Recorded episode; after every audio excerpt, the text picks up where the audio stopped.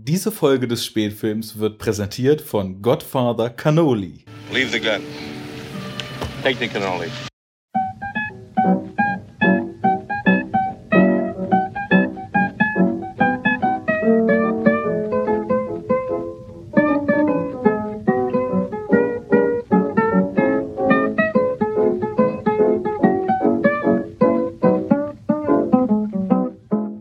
Hallo Paula. Hallo Arne.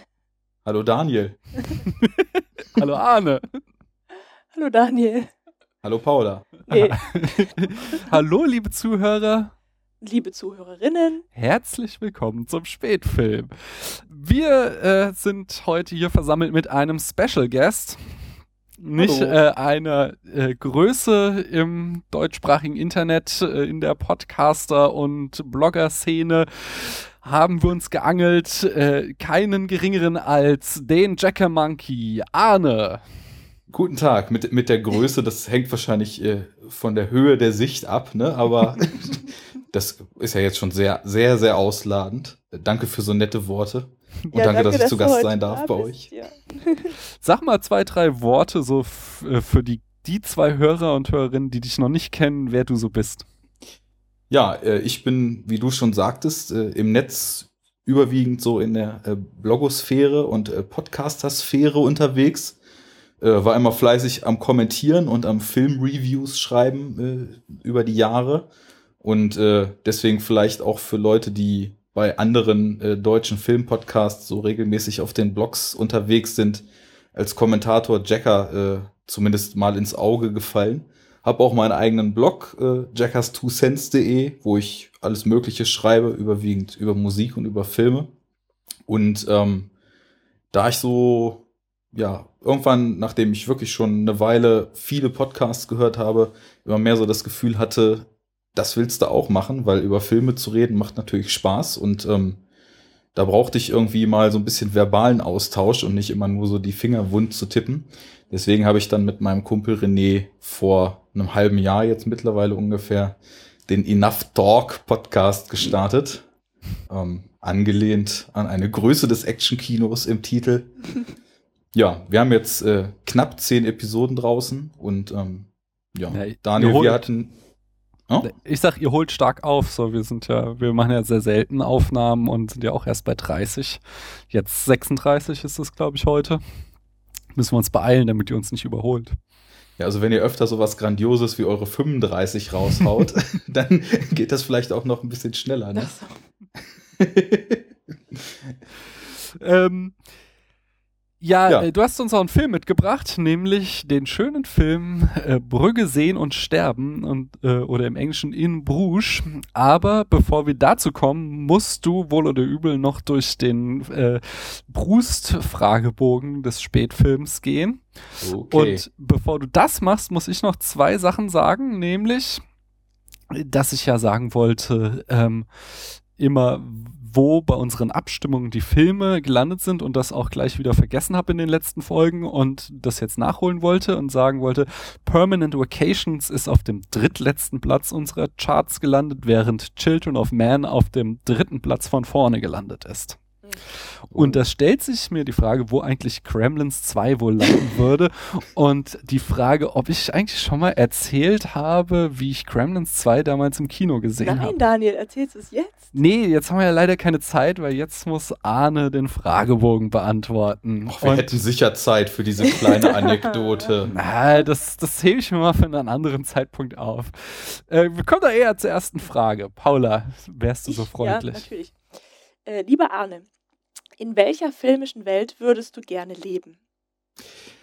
Diese Frage ist, glaube ich, für mich eine der einfacheren, denn Mhm. als ihr äh, den Liebster Award in eurem Podcast beantwortet hattet, habe ich ja auf freiwilliger Basis auf meinem Blog in schriftlicher Form äh, diese Fragen beantwortet. Ihr hattet ja gesagt, äh, wir stellen Fragen und an die Hörer, wenn ihr Lust habt, beantwortet die.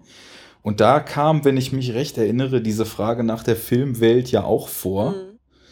Und ich habe mir jetzt überlegt, ist es äh, langweilig, da wieder dasselbe zu sagen, aber da die Filmwelten von Wes Anderson mich nach wie vor unheimlich faszinieren, ist, glaube ich, die Antwort wieder, dass ich gerne in einer nicht weiter definierten Filmwelt von Wes Anderson leben würde, weil erstmal ist alles so schön bunt, Und dann alles gibt's da 2D. genau, es gibt Stop-Motion-Haie, es gibt liebenswerte Figuren mit Hochwasserhosen und ähm, ja, irgendwie sind, sind alle so, alle haben ihr Päckchen zu tragen, aber sind auf ihre verschrobene Art total knuffig. Mhm. Und das sind so Welten, da könnte ich mir vorstellen, äh, dass es da ganz angenehm ist. Da muss man keine Angst haben, dass irgendwelche bösen Buben um die Ecke kommen und einem Böses wollen. Das ist alles so, so leicht. Das könnte ich mir gut vorstellen. Ja, das ist auf alle Fälle eine gute Wahl. Kommen wir zur nächsten Frage. Ähm, Ja. Und zwar. Oh, oh, jetzt bin ich verrutscht. Äh, und zwar hier. Äh, welches ist deiner Meinung nach der beste Film aller Zeiten?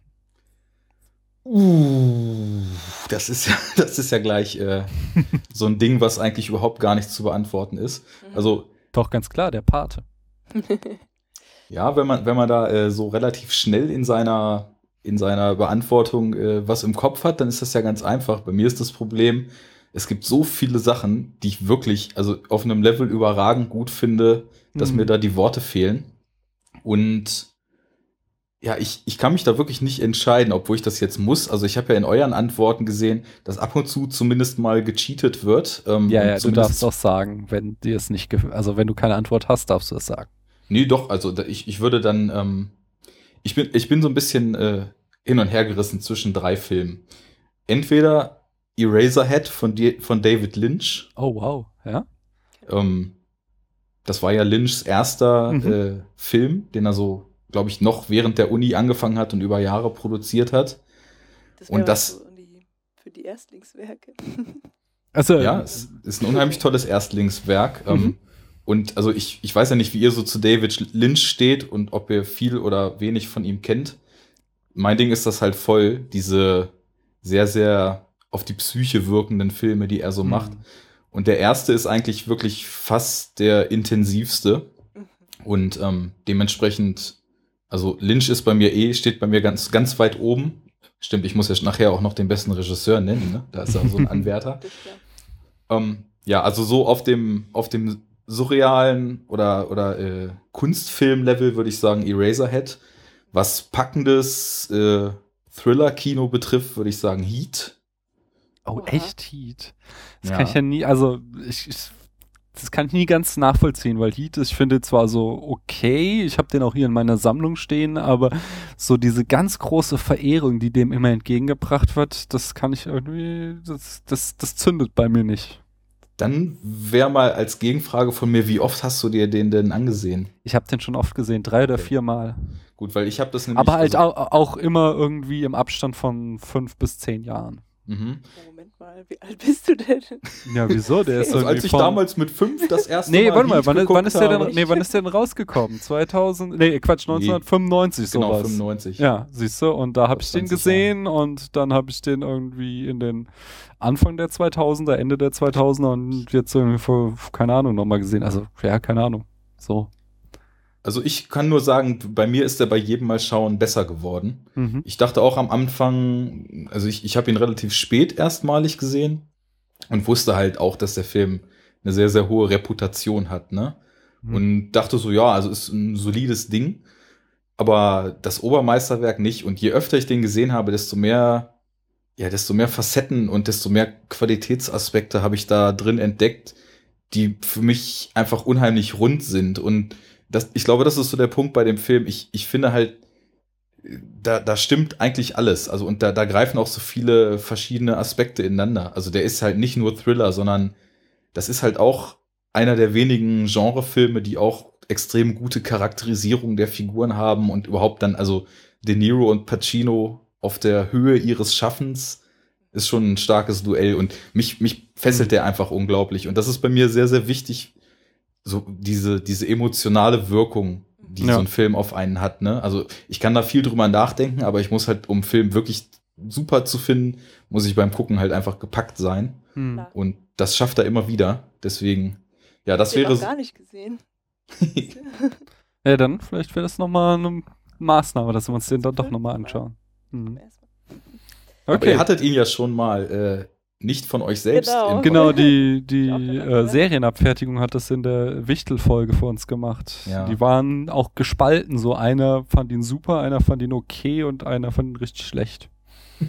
Ja, ist aber auch doch interessant, dass äh, so eine Polarisierung bis hin zu richtig schlecht da Mhm. äh, auch Mhm. möglich ist.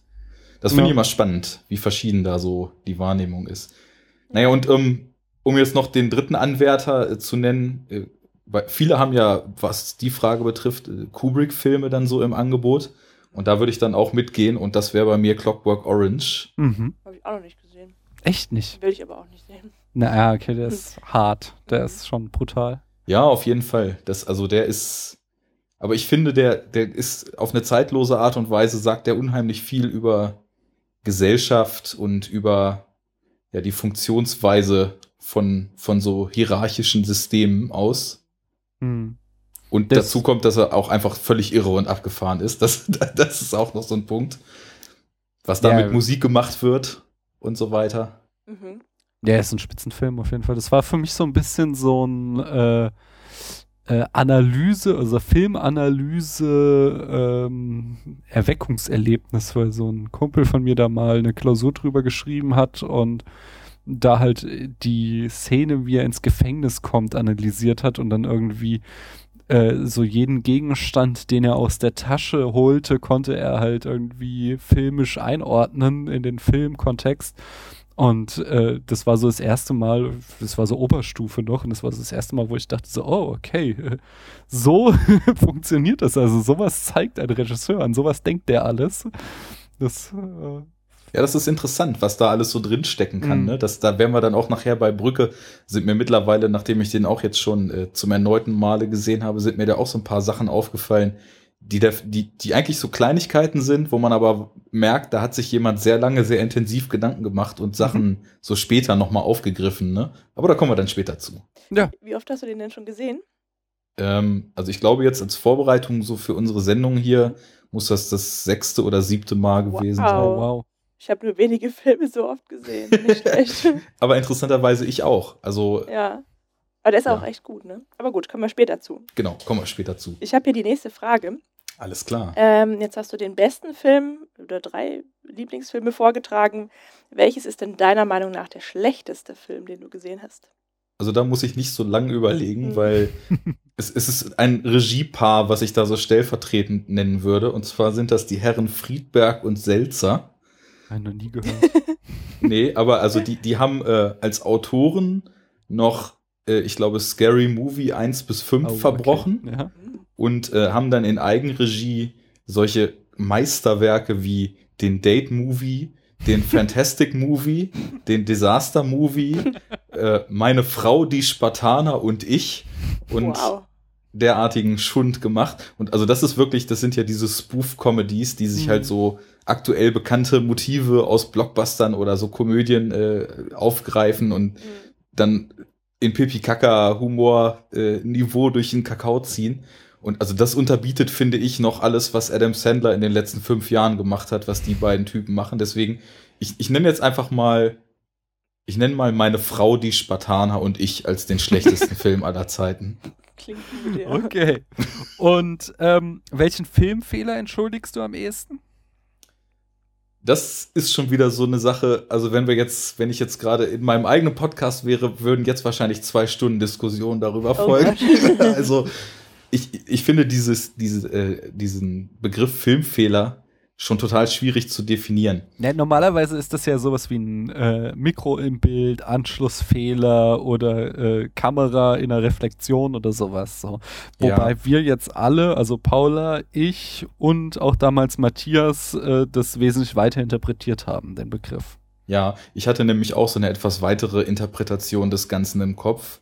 Ich hatte so eher so daran gedacht, dass ja viele Leute das auch immer so, der Film hat total viele Fehler, wenn in ihren Augen sich zum Beispiel Figuren unsinnig verhalten oder so, ne? Und Mhm. das, das finde ich immer unheimlich schwierig, weil das sehr, sehr subjektiv ist. Das ist das eine. Und dann ist auch immer die Frage, mit welchem Maß man misst, ne? Mhm. Und also so, ich, ich glaube, ähm, ich würde dann tatsächlich sagen, äh, ja, dass das Filmfehler in, oder das, was ich so, was, was ihr jetzt gesagt habt, Mikros im Bild und so weiter, Mhm. das sind so Sachen, ich glaube, es kommt ja auch noch, wer ich nicht am wenigsten entschuldige, oder? Ja. Genau. Also, Okay. genau, das ist jetzt, was du am ehesten entschuldigst und dann Ja. kommt noch, was du am wenigsten Okay, weil äh, am ehesten würde ich, glaube ich, ähm, dann tatsächlich in Häkchen unlogisches Verhalten von Figuren oder, äh, Mhm. oder das, was allgemein so als Logikfehler bezeichnet wird, weil Ja. ähm, können wir vielleicht mal kurz eine kleine Empfehlung aussprechen. Ist, ähm, die die ähm, Jungs von Nerd Talk haben jetzt ein neues Format aufgemacht und äh, ich weiß nicht, ob ihr Nerd Talk hört, aber äh, Lars ist ja Filmwissenschaftler von denen Mhm. und die haben jetzt gerade eine Folge darüber gemacht, was ist eigentlich Filmwissenschaft, ne? Und da geht es auch eine ganze Weile drum, um dieses Thema, ja, was, was sind eigentlich Filmfehler? Gibt es das überhaupt? Und äh, Mhm. was sind un, was ist Unlogik im Film? Und ich sehe das ziemlich ähnlich, weil es ist halt immer so eine Frage, was macht der Film überhaupt für ein Universum auf? Und nicht ist das verglichen mit unserer Realität alles logisch, sondern ist das in sich konsistent, ne? So Mhm. sehe ich das immer. Und deswegen würde ich, glaube ich, sagen, also vielleicht erstmal das, was allgemein hin so als Logikfehler bezeichnet wird, weil in 90 Prozent der Fälle gehe ich damit gar nicht ein, einher, dass das überhaupt ein Fehler in dem Sinne ist. Okay. No. Hm. Sagen wir Okay. Logikfehler. Nächste Frage, Paula. Ähm, welches Genre, Filmgenre schaust du denn am liebsten? Ähm, das hat sich über die Zeit so ein bisschen gewandelt. Also ich würde sagen, so was so meine filmische Sozialisierung betrifft, war das auf jeden Fall, sagt man das so? Äh, ja, sicher. ja gut, dann war das auf jeden Fall, ähm, also so Science Fiction mit Einschlag in Horrorrichtung. Hm. weil ich habe halt sehr viel prägende Erlebnisse mit, mit der Alien-Reihe zum Beispiel und habe dann auch ähm, damals Event Horizon oder Cube sehr gemocht. Und ähm, Cube fand ich, also Event Horizon habe ich auch sehr gemacht. Cube fand ich so schlecht und zwar, Echt? weil die ganzen Protagonisten solche Klischees sind. So, du siehst du erste Szene und weißt sofort, wer irgendwie überleben wird, wer sich noch irgendwie als der Psychopath entpuppt und alles. Das ist so.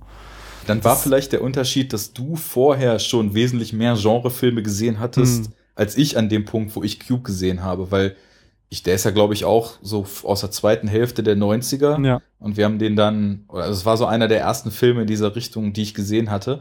Und Mhm. ich, ich habe auch große Angst davor, den wieder zu sehen, weil ich fand den früher unglaublich und habe den auch mehrfach gesehen, weil, ja, ich habe, es, es war einfach so dieses, diese Idee dahinter und ich, ich war dann auch sehr empathisch mit dieser ganzen Situation, nicht mit den Figuren, sondern wie wäre das, in so einer Situation zu sein und fand das einfach unheimlich abgefahren und abgedreht, ne? Und das ist, ja, deswegen habe ich den ja damals mit wahrscheinlich 16 oder mit 15 irgendwie extrem gemocht und seitdem nicht mehr gesehen. Ich weiß nicht, wie es heute aussähe, weil, wie du schon sagst, selbst wenn ich mich dran erinnere, weiß ich, dass mit dem, was ich heute so filmisch kenne, dass da ein Klischee und eine beknackte, die Figur ist nur da, um den und den Plotpoint abzugrasen, äh, Handlung an der nächsten hängt.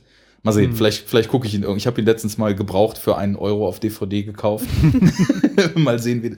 Naja, aber ähm, das hat sich so ein bisschen gewandelt und zwar ähm, ziemlich, ziemlich genau an dem Punkt, wo ich, wo wir jetzt wieder äh, bei David Lynch sind, das erste Mal was von David Lynch gesehen habe. Das war damals Lost Highway. Ja. Und ja, auf jeden Fall. Und ähm, das, das würde man ja, glaube ich, so in dieses, ja, in diese recht schwammige Genrebezeichnung des Mindgame-Movies heutzutage so, so einordnen, oder? Surrealer Film, Mindgame-Movie. Ja, also ja, Mhm. ja. Und das sind, glaube ich, so die Filme, aus, aus denen ich, was so emotionale Response und was so das Grübeln danach darüber betrifft, mittlerweile so am meisten ziehen kann. Deswegen würde ich sagen, also Science Fiction ist mir immer noch wichtig. Wahrscheinlich ist es zwischen den Genres auch so ein, so ein, so ein Gleichstand, aber also diese Mindgame-Geschichten sind mir auch unheimlich wichtig geworden. Das wäre dann so meine Nummer eins mittlerweile. Und wer ist der beste Protagonist der Filmgeschichte? Ähm, das ist der, der den gleichen Tag immer und immer wieder erlebt, bis er ein guter Mensch geworden ist. Wie heißt der? Bill fucking Murray. ja, wie heißt der im Film? äh, Phil Connors heißt er Phil in. Groundhog Day. Okay. Mhm. Und ja, das ist doch einfach vom absoluten Stinkstiefel, der aber trotzdem irgendwie noch so eine gewisse liebenswerte Ader hat, zum absolut tollen Typen. Das ist doch ein super Protagonist. Und auch ein Film, den man immer wieder gucken kann, finde ich. Ja, klar, auf jeden Fall. Ich habe hier neulich den mit unserer Tochter geguckt, aber sie war noch zu jung. Sie fand die ganze Liebesgeschichte blöd. Das ist ja auch mal, also ich äh, kenne natürlich eure Tochter jetzt nicht, aber es ist ja ungewöhnlich. Ja, Ja, wie Daniel sagte, sie ist ja doch zu jung dafür. ja, sie ist noch zu jung dafür. Na gut. Das, ähm, das funktioniert in Frozen besser, ne? ja, ja. Ja, Frozen, äh, du kennst ja doch gar nicht den Film. Also, Ich möchte hier nochmal ein Plädoyer dafür aussprechen, dass das ein super Film ist und die Liebesgeschichte ist total tricky in Frozen, weswegen sie auch überhaupt keine zentrale Rolle hat. Okay, also dann, dann werde ich jetzt hier schwarz auf weiß ins gesamte Internet hinausschreien. Ich werde noch im Laufe dieses Jahres dir zuliebe diesen Film mal ansehen. Das ist super. Also, das wir ist haben ein den- Musical, gell? ja. Aber wir haben den letztes Wochenende angeschaut und wenn nicht gerade zwei Freunde dabei gewesen wären, hätte ich, glaube ich, die ganze Zeit nur geheult. Oh. Ich musste mich echt arg zusammenreißen. Ja, Okay. also ich, ich, also ich finde ihn halt einfach aus filmanalytischer Perspektive unglaublich stark, weil er so mit dem Klischee des Disney-Films spielt und ähm, das halt immer wieder bricht. So, die, er präsentiert die Erwartungshaltung, äh, die du kennst aus Tausend und einem Disney-Film und äh, biegt dann genau in eine andere Richtung ab und das macht den Film einfach besonders.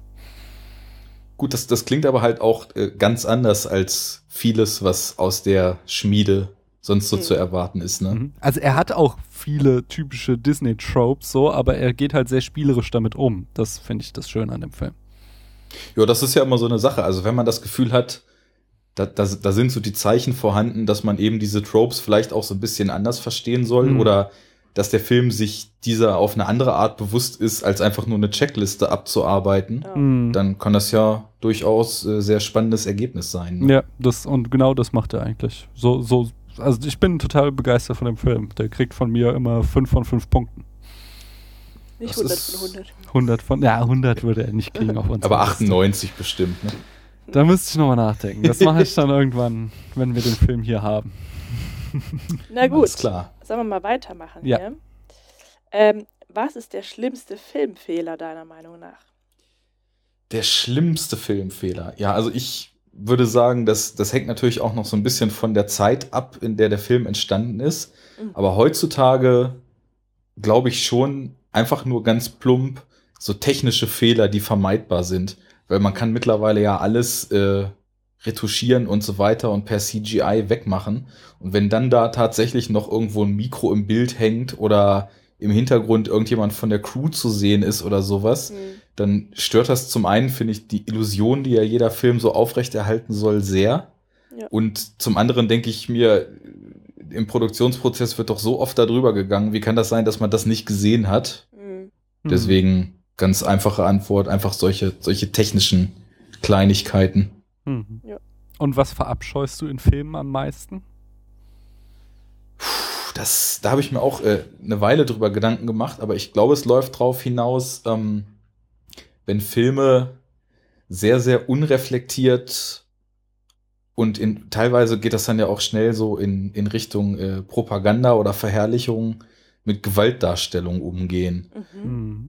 Weil, also das, das ist ja eine große Diskussion. Das wird ja an, an vielen Orten geführt, ob Filme eine moralische Aufgabe haben, Haben wir hier auch Und- schon öfter diskutiert. Ja, da habt ihr, glaube ich, auch beim Paten drüber gesprochen, Mhm. ne? Ja.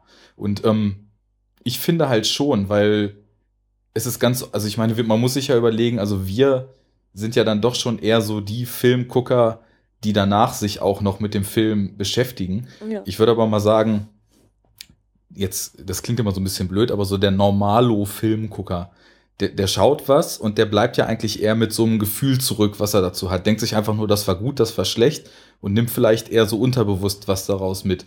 Und wenn dann Filme, ja, so sehr, sehr unreflektiert, also Gewalt oder überhaupt, ja, es geht dann häufig auch in, in so Richtung äh, Kriegsfilme oder Patriotismus oder Mhm. also diese Themen.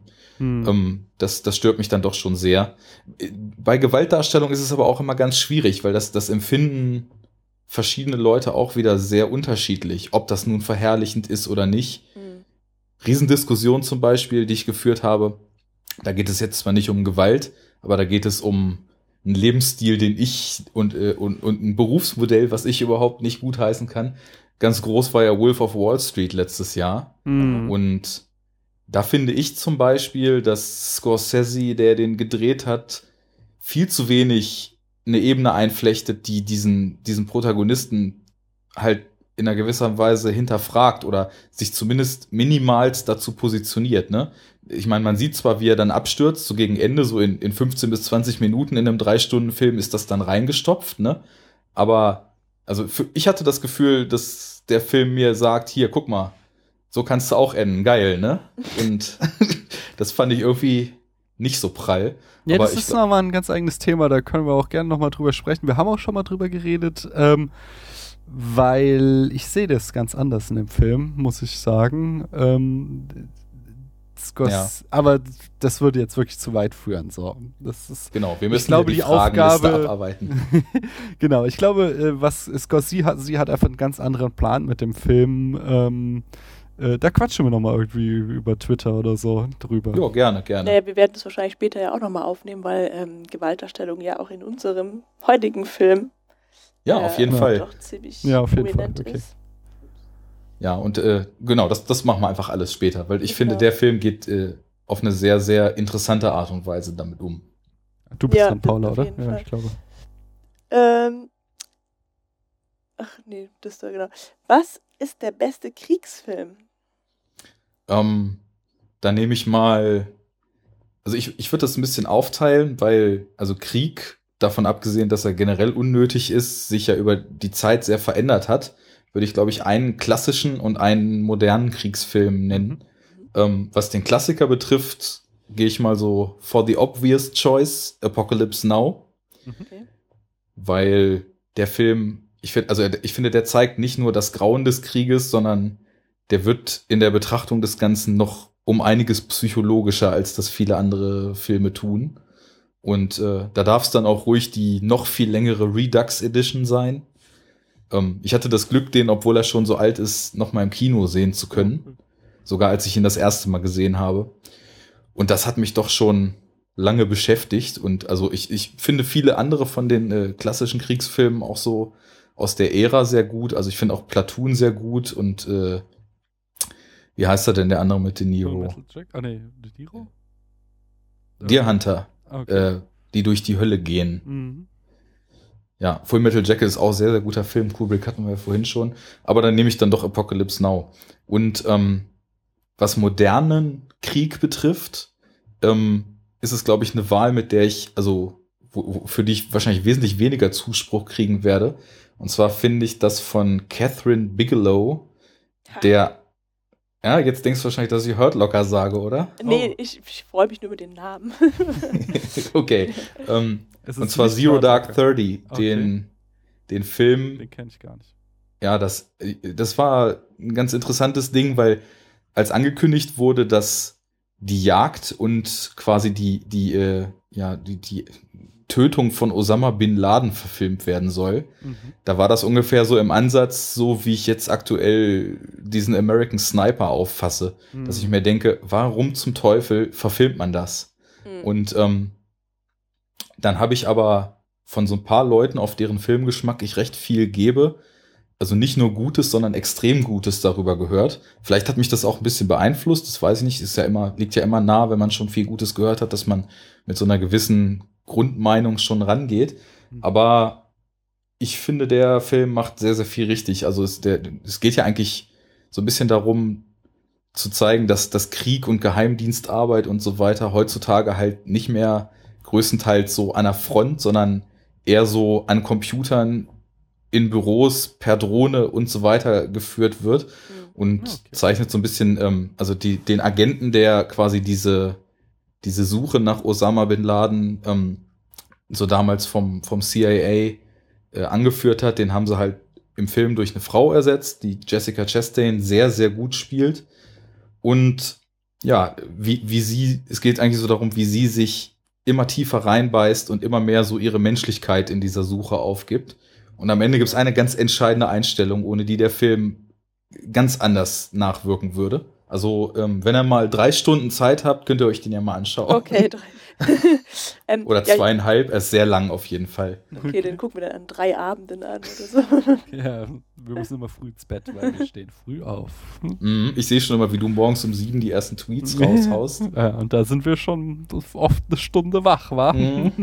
Das war bei mir, wenn der Wecker geklingelt hat, dann sehe ich gleich erstmal. Ja, ja. Äh, was ist denn das beste Filmzitat deiner Meinung nach? Und jetzt halt Zitat im wörtlichen Sinne, also der beste Spruch aus einem Film. Konnte ich mich auch wieder nicht so richtig entscheiden.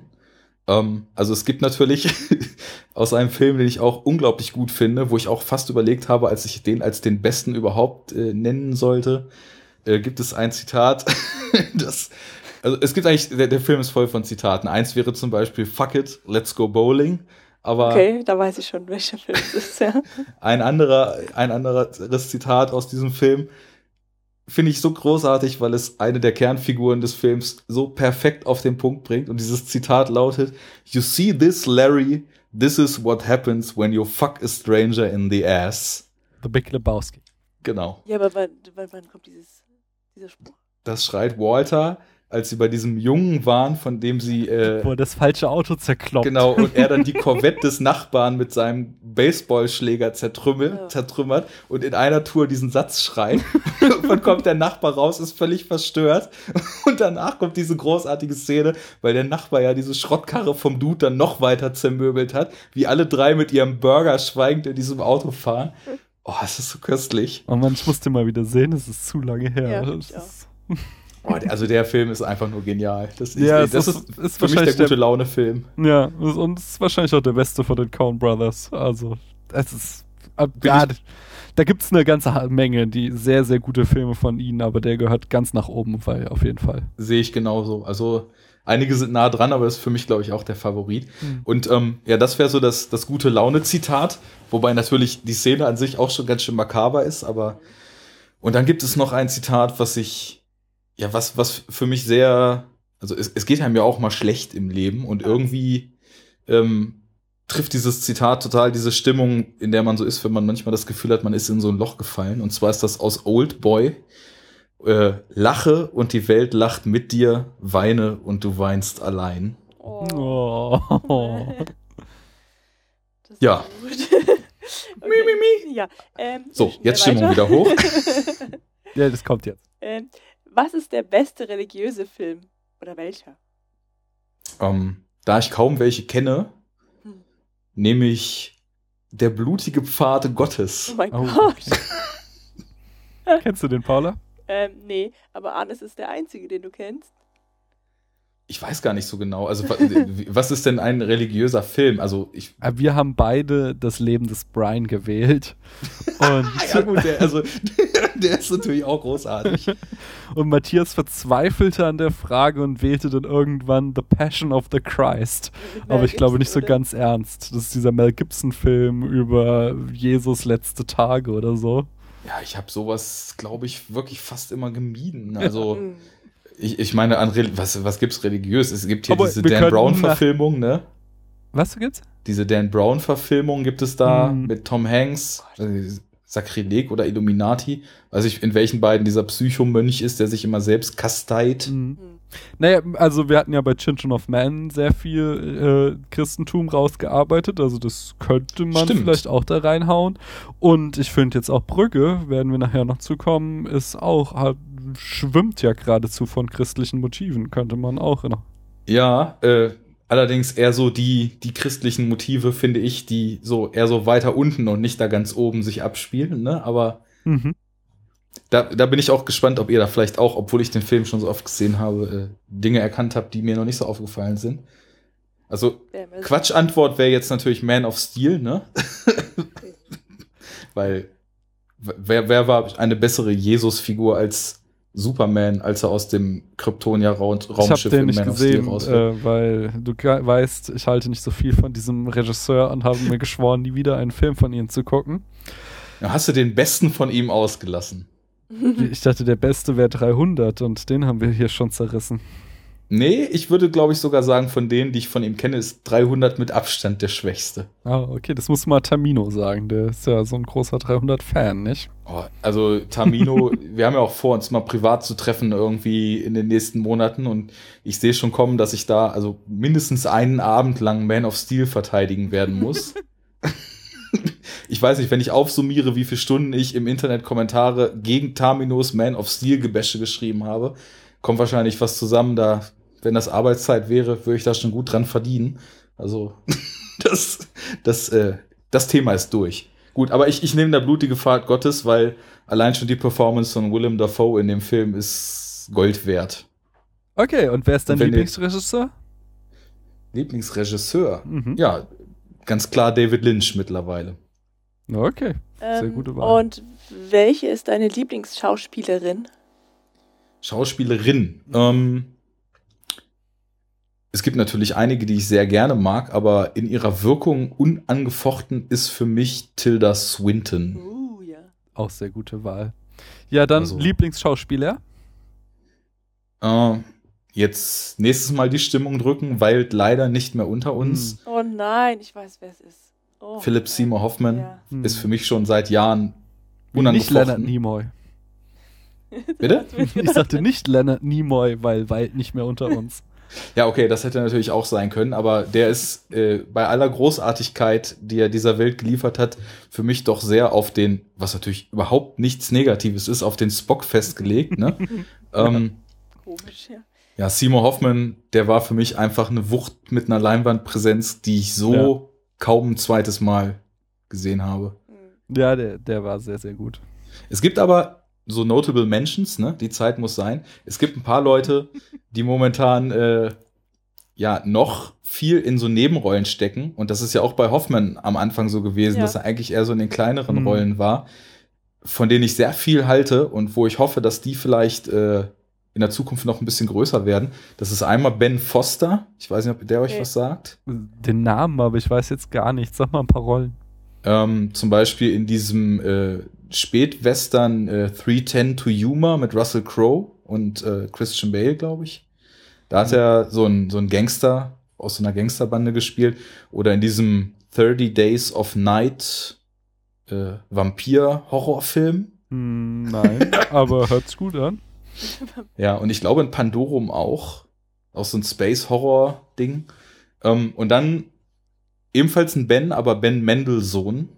Ja. Ähm, der hat in Killing Them Softly mit äh, Brad Pitt zum Beispiel mitgespielt. Oder wird jetzt auch in dem Regiedebüt von Ryan Gosling, was nächsten Monat ins Kino kommt, Lost River, wird er auch eine Rolle haben. Äh, Das nein, sind auch- Das ist nicht das Regiedebüt. Ryan Gosling hat schon mal einen Film gemacht, meine ich, oder?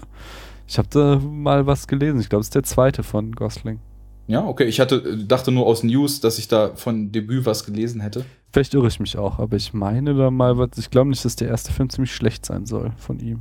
Aber vielleicht irre ich mich auch. Oder ich habe über den gehört und der war schon irgendwie letztes Jahr auf Festivals oder so. Ja, ja, Ah. das war er. Der war in, in Cannes und wurde da sehr gespalten aufgenommen. Ah, okay. Ja. Dann kann es sein, dass ich den verwechsle. Gut, also Ben Foster und Ben Mendelssohn mal, wenn ihr den Namen mal lest, dann leider haben die auch sehr kleine Rollen bis jetzt nur, aber haben, sind auch sehr, sehr ausdrucksstarke Typen beides. Okay. Ja. Gut, ähm, die nächste Frage. Welcher Film hat die besten Special Effects? Da gehe ich mal äh, auf eine Antwort, mit der man, glaube ich, überhaupt nicht rechnen könnte, weil bei besten Special Effects ist man ja schnell dazu verleitet, so große, riesige CGI-Arien oder irgendwelche Effektspektakel aus früheren Tagen, die unheimlich gut handwerklich umgesetzt sind. Aber ich finde, die besten Effekts hat ein unheimlich kleiner Film von vor zwei Jahren aus Frankreich namens Der Geschmack von Rost und Knochen. Okay. Das habe ich schon nie gehört. Es Ja. ist ein sehr, sehr schweres Drama. Und zwar, ähm, warum die Effekte so toll sind, weil es seit Jahren das erste Mal wieder war, dass ich einen Film geguckt habe und da, war, da passiert was, wo man eindeutig weiß, dass es äh, Special Effects sein müssen. Mhm. Äh, Marion Cotillard spielt die Mhm. Hauptrolle. Ähm, es geht los, da ist sie in so einem Aquarium so eine Wahltrainerin, die so Shows macht, ne? Und dann fällt sie ein Orca an und sie verliert beide Unterschenkel. Gott. Und den Rest des Films ist, spielt sie halt mit amputierten Beinen, ne? Ja. Und ich habe den Film die ganze Zeit gesehen und habe nur gedacht, wie zum Teufel haben die das gemacht? Und es, es sah so unfassbar echt aus, dass ich, ich dachte mir, es, es kann ja nur, ich habe dann gerätselt, setzen sie sie genau so, dass sie da irgendwie so wie früher die Beine verstecken oder Mhm. das kann doch nicht mit dem Computer sein. Und dann habe ich mir dieses Making-of angeguckt ja. und habe gesehen, wie sie mit Greenscreen-Strümpfen diesen Film gedreht hat Ah, und ihren okay. ganzen Körper so bewegt hat, ja. als ob sie ähm, tatsächlich halt Unterschenkel amputiert ist Aha. und war einfach nur beeindruckt und habe mir gedacht, äh, nix gegen unglaubliche Effektspektakel, nix gegen großartiges CGI in modernen Actionfilmen, aber da war ich mal wieder so richtig glücklich, dass es den Computer gibt und dass der für Effekte genutzt wird. Ne? Das ist, war echt beeindruckend. ja, gute Wahl. Ja, äh, bevor ich mich gleich mal kurz auf die Toilette verabschiede, frage ich noch, was ist denn die beste Filmmusik? Ähm, bin ich auch im Draw. Also klassischer Soundtrack, der mir eigentlich kaum mal aus dem Ohr rausgeht, ist der von Taxi Driver von Mhm. Bernard Herrmann. Ähm, das ist ja so ein, so ein jazziges, äh, sehr melancholisches Ding. Ich finde den Film auch unheimlich gut und den Soundtrack eben auch. Und ich stehe, was das betrifft, nicht so auf die pompöse Musik, sondern eher so, so, so passive, funktionale Musik und äh, auch so mit Hang zum Melancholischen. Deswegen, ähm, also ich würde sagen, so mein Lieblingskomponist, was so aktuelle Filmmusik betrifft, ist Max Richter. Keine Ahnung, ob ihr Okay. den kennt. Macht immer so, Nicht wirklich. okay, macht immer so eher so pianolastige, teilweise streicherlastige mit so leicht elektronischen Einflüssen. Und ähm, in einem sehr schönen Liebesfilm namens Perfect Sense mit äh, Ewan McGregor und Eva Green ähm, hat er auch den Score gemacht. Und den habe ich, glaube ich, nachdem ich den Film gesehen habe, mir direkt äh, besorgt und ein Jahr auf dem MP3-Player gehört oder so. Ist einfach nur so, so Piano-Kammermusik, ne? Aber unheimlich schön. Das klingt gut. Mhm. Ja, den Film kann ich auch sehr empfehlen. Ja, ich habe gerade überlegt, ob ich den schon mal gesehen habe irgendwie. Aber Mm, bist du dir nicht sicher? Oder? ich bin mir nicht sicher, nee. Okay, die Menschen Ja. verlieren nach und nach ihre Sinne. Durch eine nicht weiter definierte Krankheit, Seuche oder wie auch immer. Hm. Und die beiden lieben sich und finden sich dann kurz bevor es zu spät ist. Jetzt habe ich ihn gespoilert. Mhm. Ja, ja genau. nee, aber ich glaube, den kenne ich nicht. Vielleicht dann gucke ich den mal ähm, mir an. Also ist, man muss sich auch drauf gefasst machen, äh, sehr, sehr feuchte Augen zu bekommen, Okay. spätestens gegen Ende. Na gut, da bin ich halt auch leider ähm, ziemlich empfindlich, was das angeht. Ja, also wenn Filme die richtigen äh, Schalter umlegen, Mhm.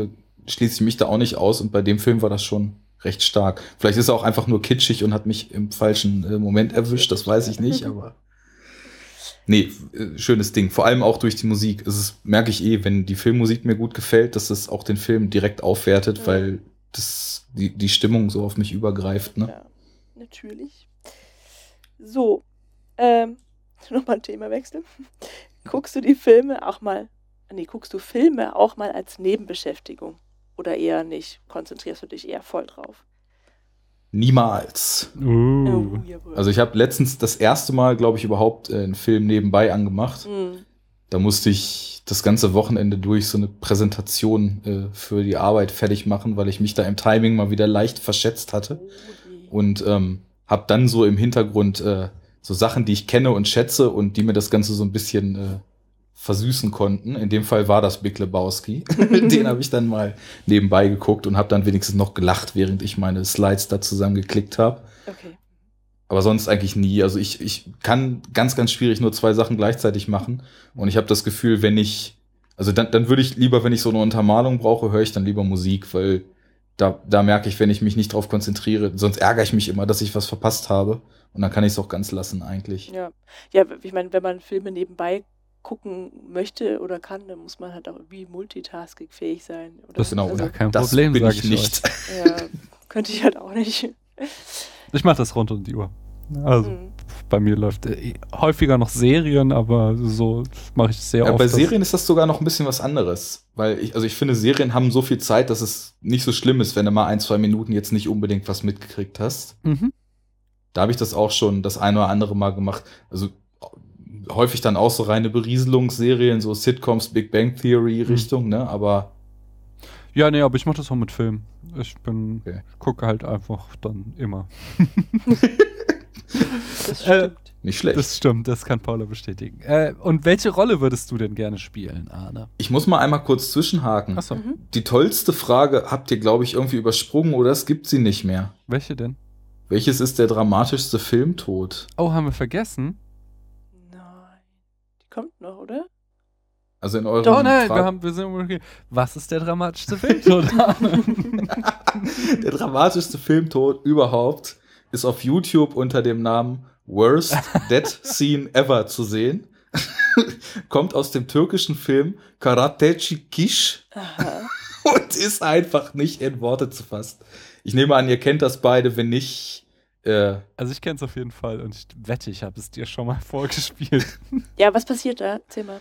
also äh, es, der, der Film heißt quasi übersetzt Karate Girl. Und dann, ja, von Karate gibt's aber eigentlich nicht viel zu sehen, weil da ist ein Mann mit einem wunderhübschen Bart und wunderhübschen Klamotten. Der Film ist aus den 70ern, ne?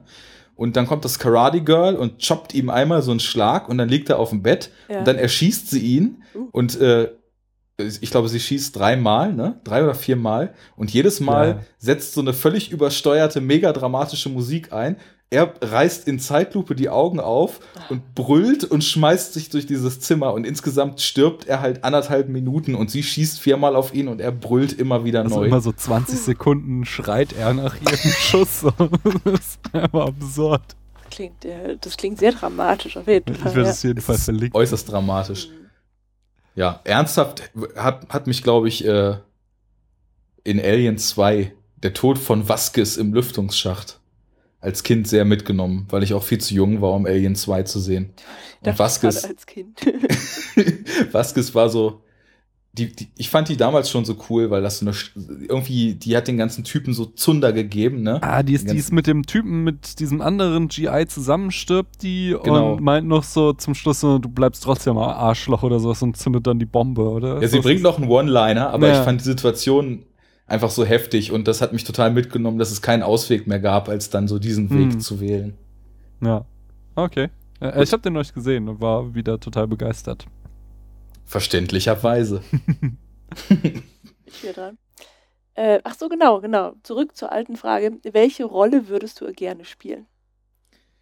Ich glaube, ich wäre gern Steve Sisu, Wer ist denn das? weil erstmal, das ist äh, schon Ist wieder. Bill fucking Murray und ähm, zum anderen wäre ich dann auch in der Wes Anderson Welt, von der ich vorhin schon geschwärmt habe und ich würde es schaffen, mir einen lebenslangen Traum zu erfüllen, Wer wäre? ähm, den Leopardenhai in den Weltmeeren zu finden. Aha. Also es ist aus dem, äh, auf Deutsch heißt er die Tiefseetaucher. Ah, Das war der okay. Wes Anderson-Film vor Fantastic Mr. Fox. Und Steve Sisu ist halt so ein alter Seebär, Mhm. der früher mal ganz tolle maritime Forschung gemacht hat und mittlerweile von der Fachwelt nur noch belächelt wird, weil er die Illusion hat, irgendwann den Leopardenhai mal zu finden. Wir haben den zusammen am Freilichtkino gesehen in Aachen. Tatsächlich. Mhm. Ja, ja.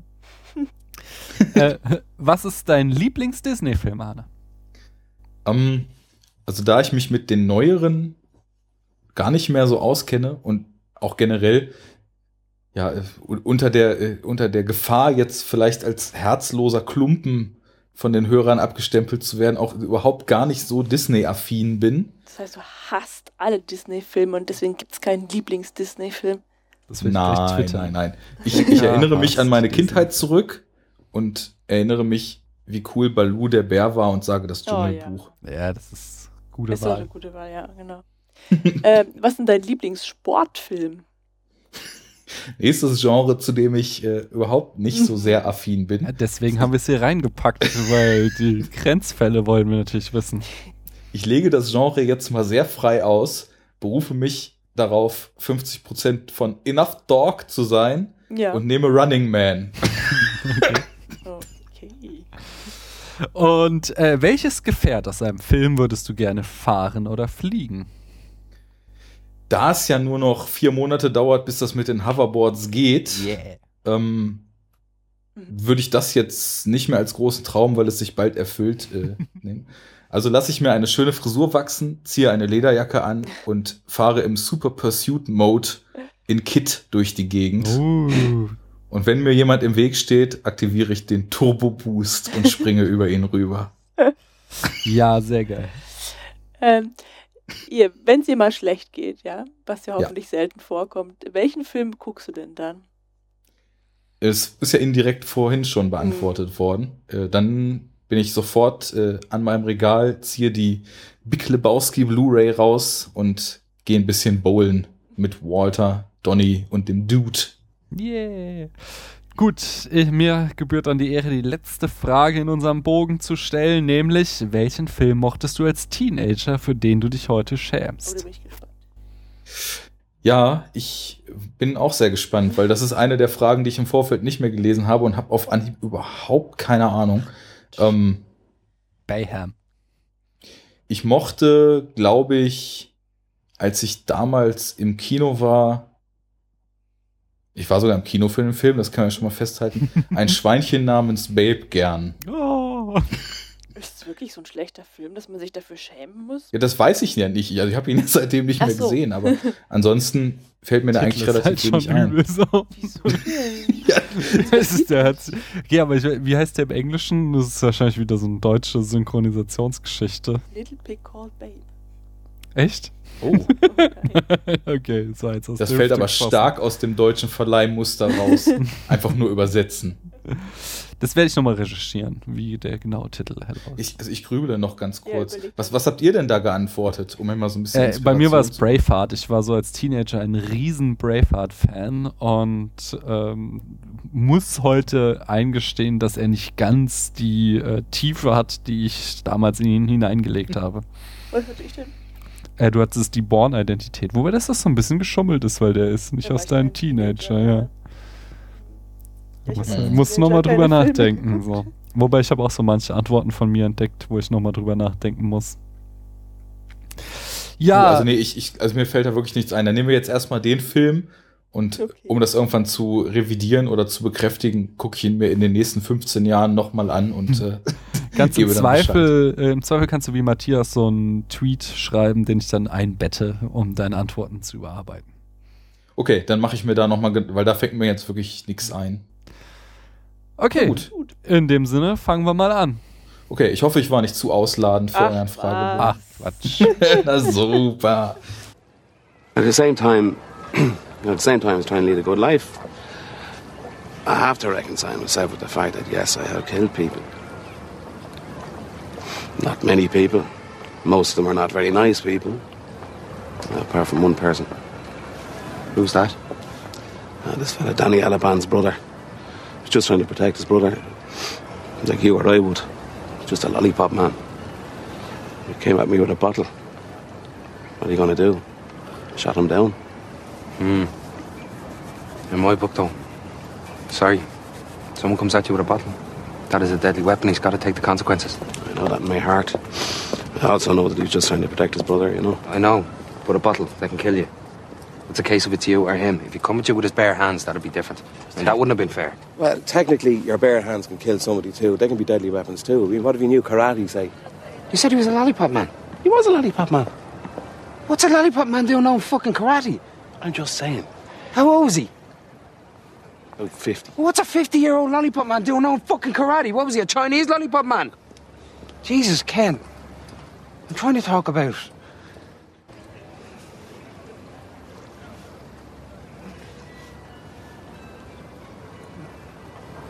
I know what you're trying to talk about.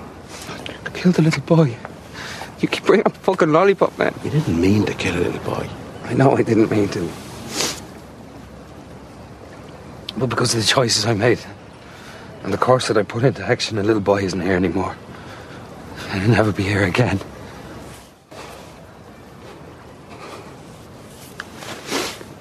I mean, here in the world, not here in Belgium. Well, he'll never be here in Belgium either, will he? I mean, he might have wanted to come here when he got older. Don't know why. And that's all because of me. He's dead because of me. And I'm trying to. I'm trying to get my head around it, but I can't. I will always have killed that little boy. That ain't ever going away. Ever. Unless. Um, maybe I go away.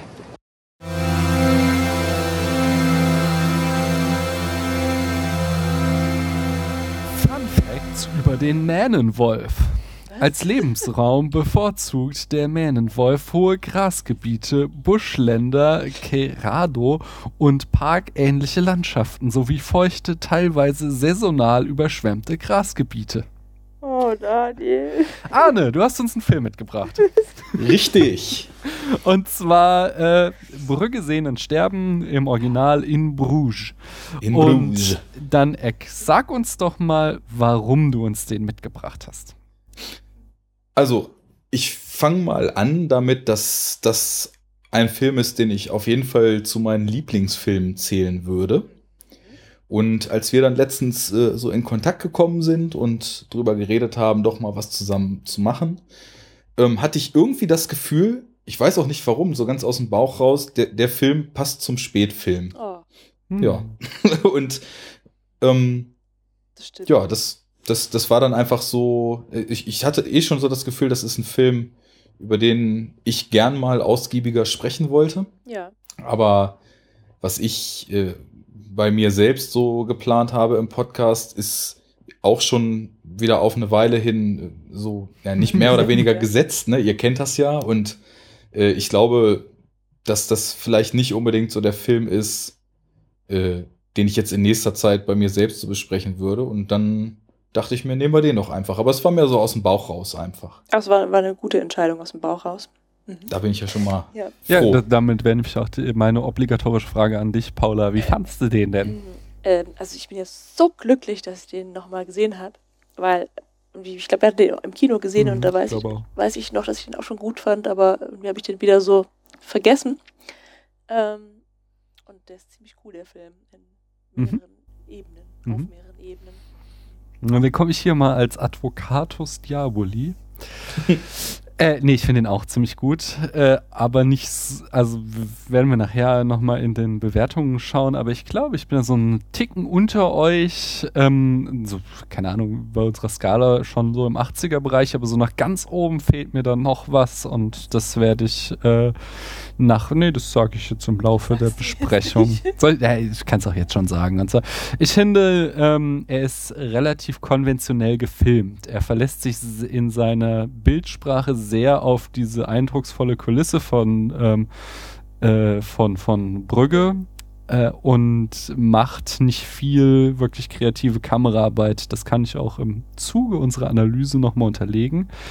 Äh, ist auch jetzt äh, nicht sonderlich verwunderlich, denn da komme ich gleich mal zu den Eckdaten. Äh, der Film stammt aus dem Jahr 2008 und stammt von Martin McDonough. Und der gute Mann ist vor allem äh, Theaterregisseur und hat da schon einen sehr großen Namen sich gemacht in Großbritannien.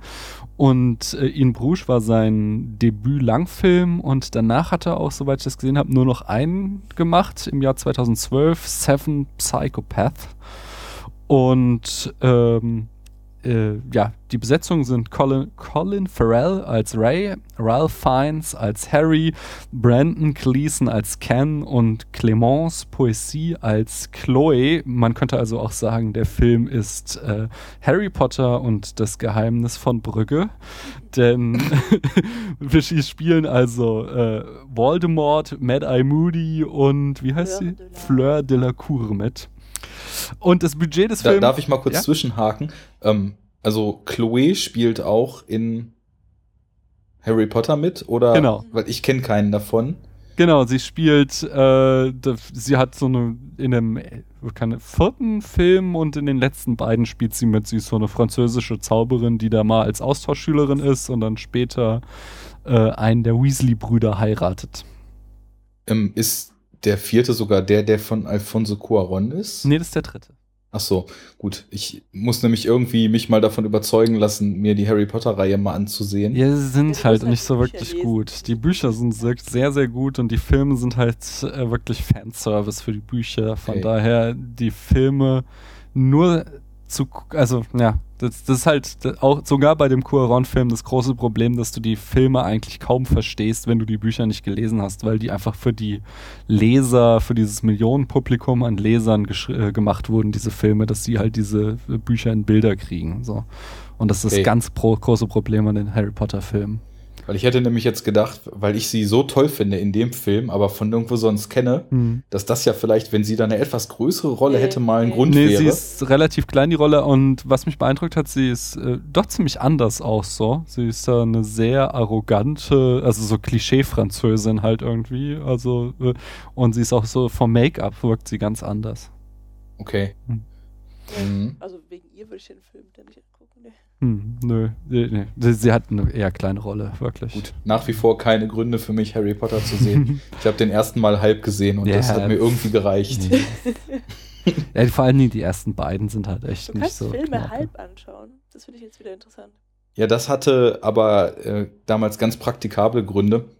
Es gab hier, also was heißt hier, jetzt wohne ich ja in Hannover, damals habe ich noch in Braunschweig gewohnt und da gab es so die Mainstream-Disco, wo mit 16, 17 alle hin sind. Und ich fand es da immer ganz fürchterlich, aber wurde halt trotzdem ab und zu damit hingeschliffen. Und äh, was aber das, der Vorteil des Ganzen war, dass wenn man auf dieses ganze Treiben keinen Bock hatte, dass da- die Disco halt auch ein Kino hatte. Mhm. Und wenn ich damit hingeschleppt wurde, dann habe ich meistens äh, den Trubel so anderthalb Stunden mit guter Miene zum bösen Spiel mitgemacht und habe mich dann ins Kino abgeseilt. Und Harry Potter war einer der Filme, die ich so doof fand, dass ich das Kino wieder verlassen habe und wieder in die Disco reingegangen Wow. bin. Von daher, Das finde ich krass, weil, also, ich muss Filme schon immer bis zum Ende gucken. Also die allermeisten, weil ich dann immer denke, da muss doch noch was kommen. geht mir ähnlich. Ja. Hm. Ich würde sagen, in den letzten Jahren habe ich vielleicht ein, zwei Mal was ganz Unerträgliches abgebrochen, aber eigentlich sitze ich das auch mit aus. So schlecht. Wir schweifen ab. Äh, Ich wollte Ja, noch sagen, dass das Budget von dem Film bei 15 Millionen Euro lag, also für unsere heutige Zeit ziemlich niedrig.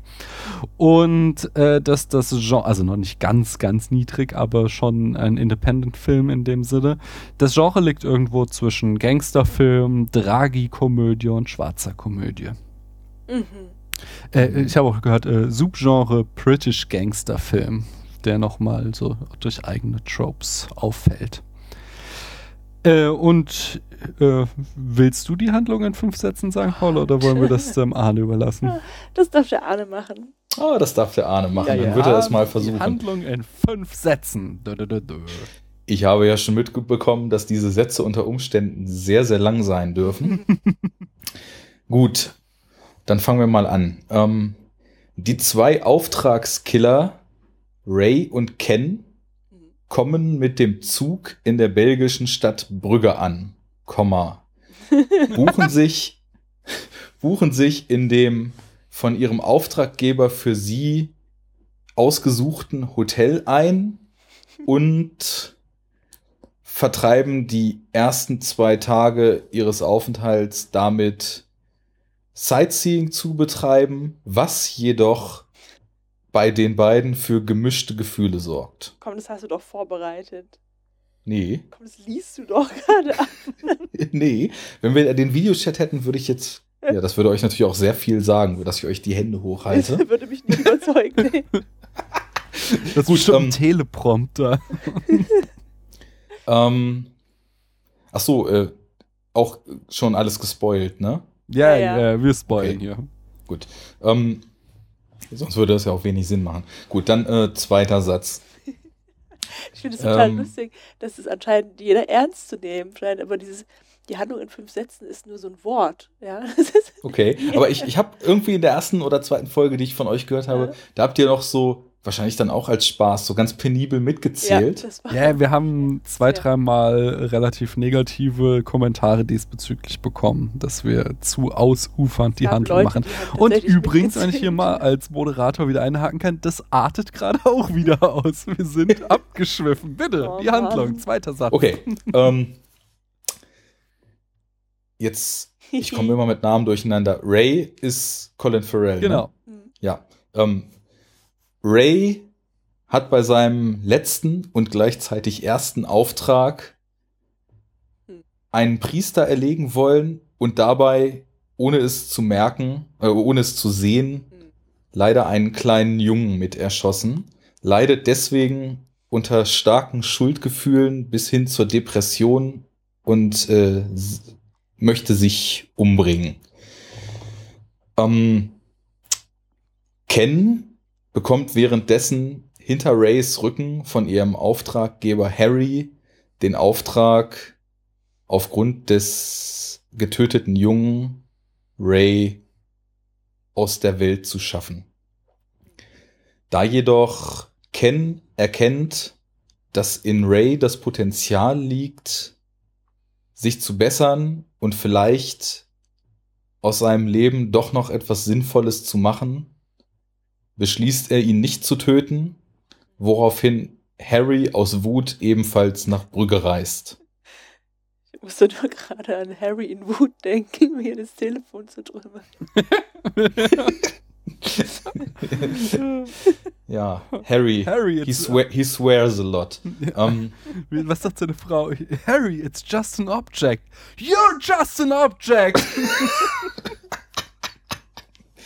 you gotta stick to your principles. Ja. Ähm,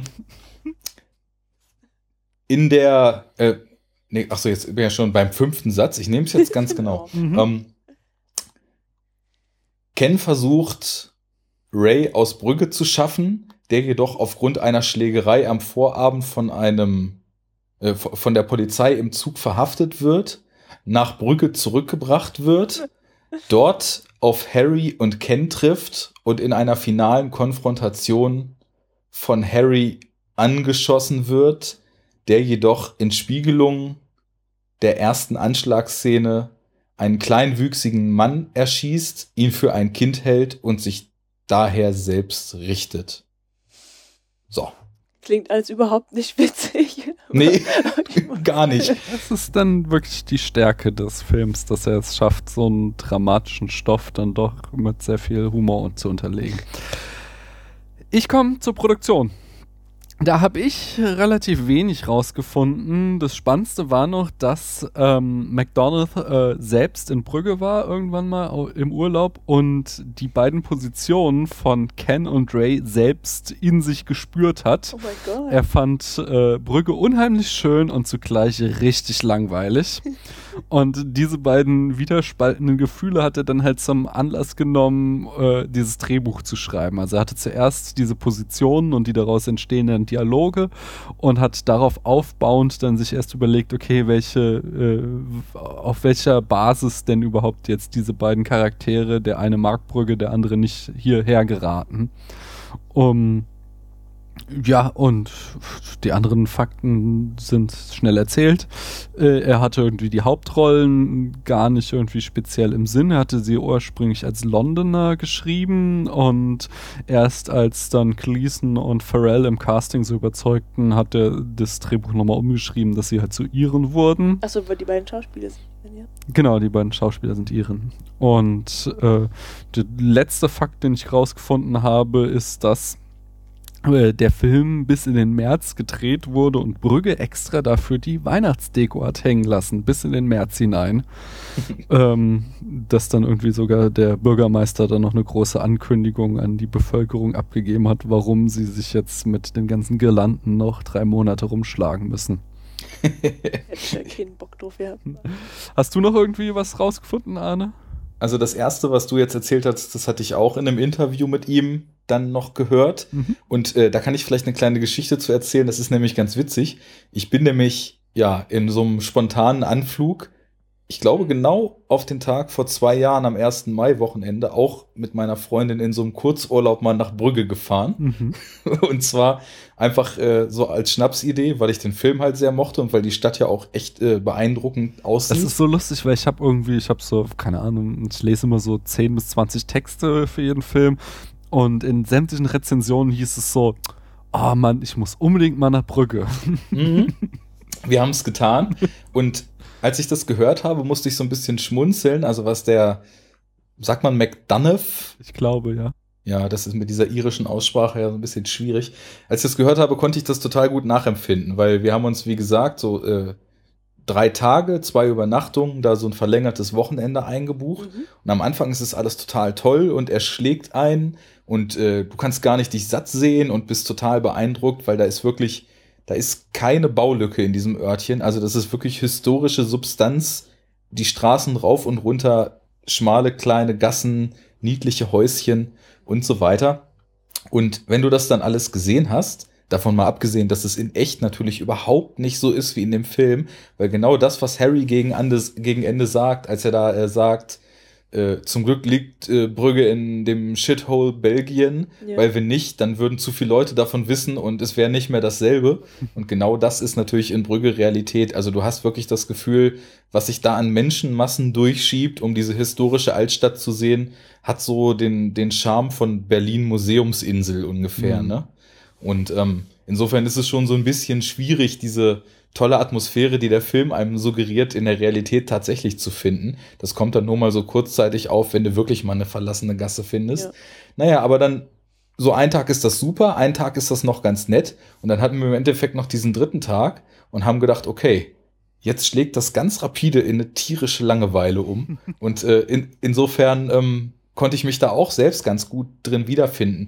Vielleicht ist es auch so, vielleicht kam das sogar teilweise schon früher, weil man kennt das ja so, wenn, wenn man sich mal so tolle Gebäude irgendwo im Urlaub anguckt, das ist immer mal so punktuell. Und wenn du da bist, da ist wirklich jedes Gebäude auf diese Art sehenswert, weil es halt wirklich alte Bausubstanz ist. Ja. Okay. Naja, und dann, du bist halt relativ schnell übersättigt und Mhm. aus dieser Faszination, das kann ganz schnell emotional so kippen. Naja, insofern habe ich mich da wieder gefunden. Ähm, ich hatte noch so ein paar andere Aussagen von ihm, aber zu seinen Ideen für das Skript und für den Film ähm, gehört.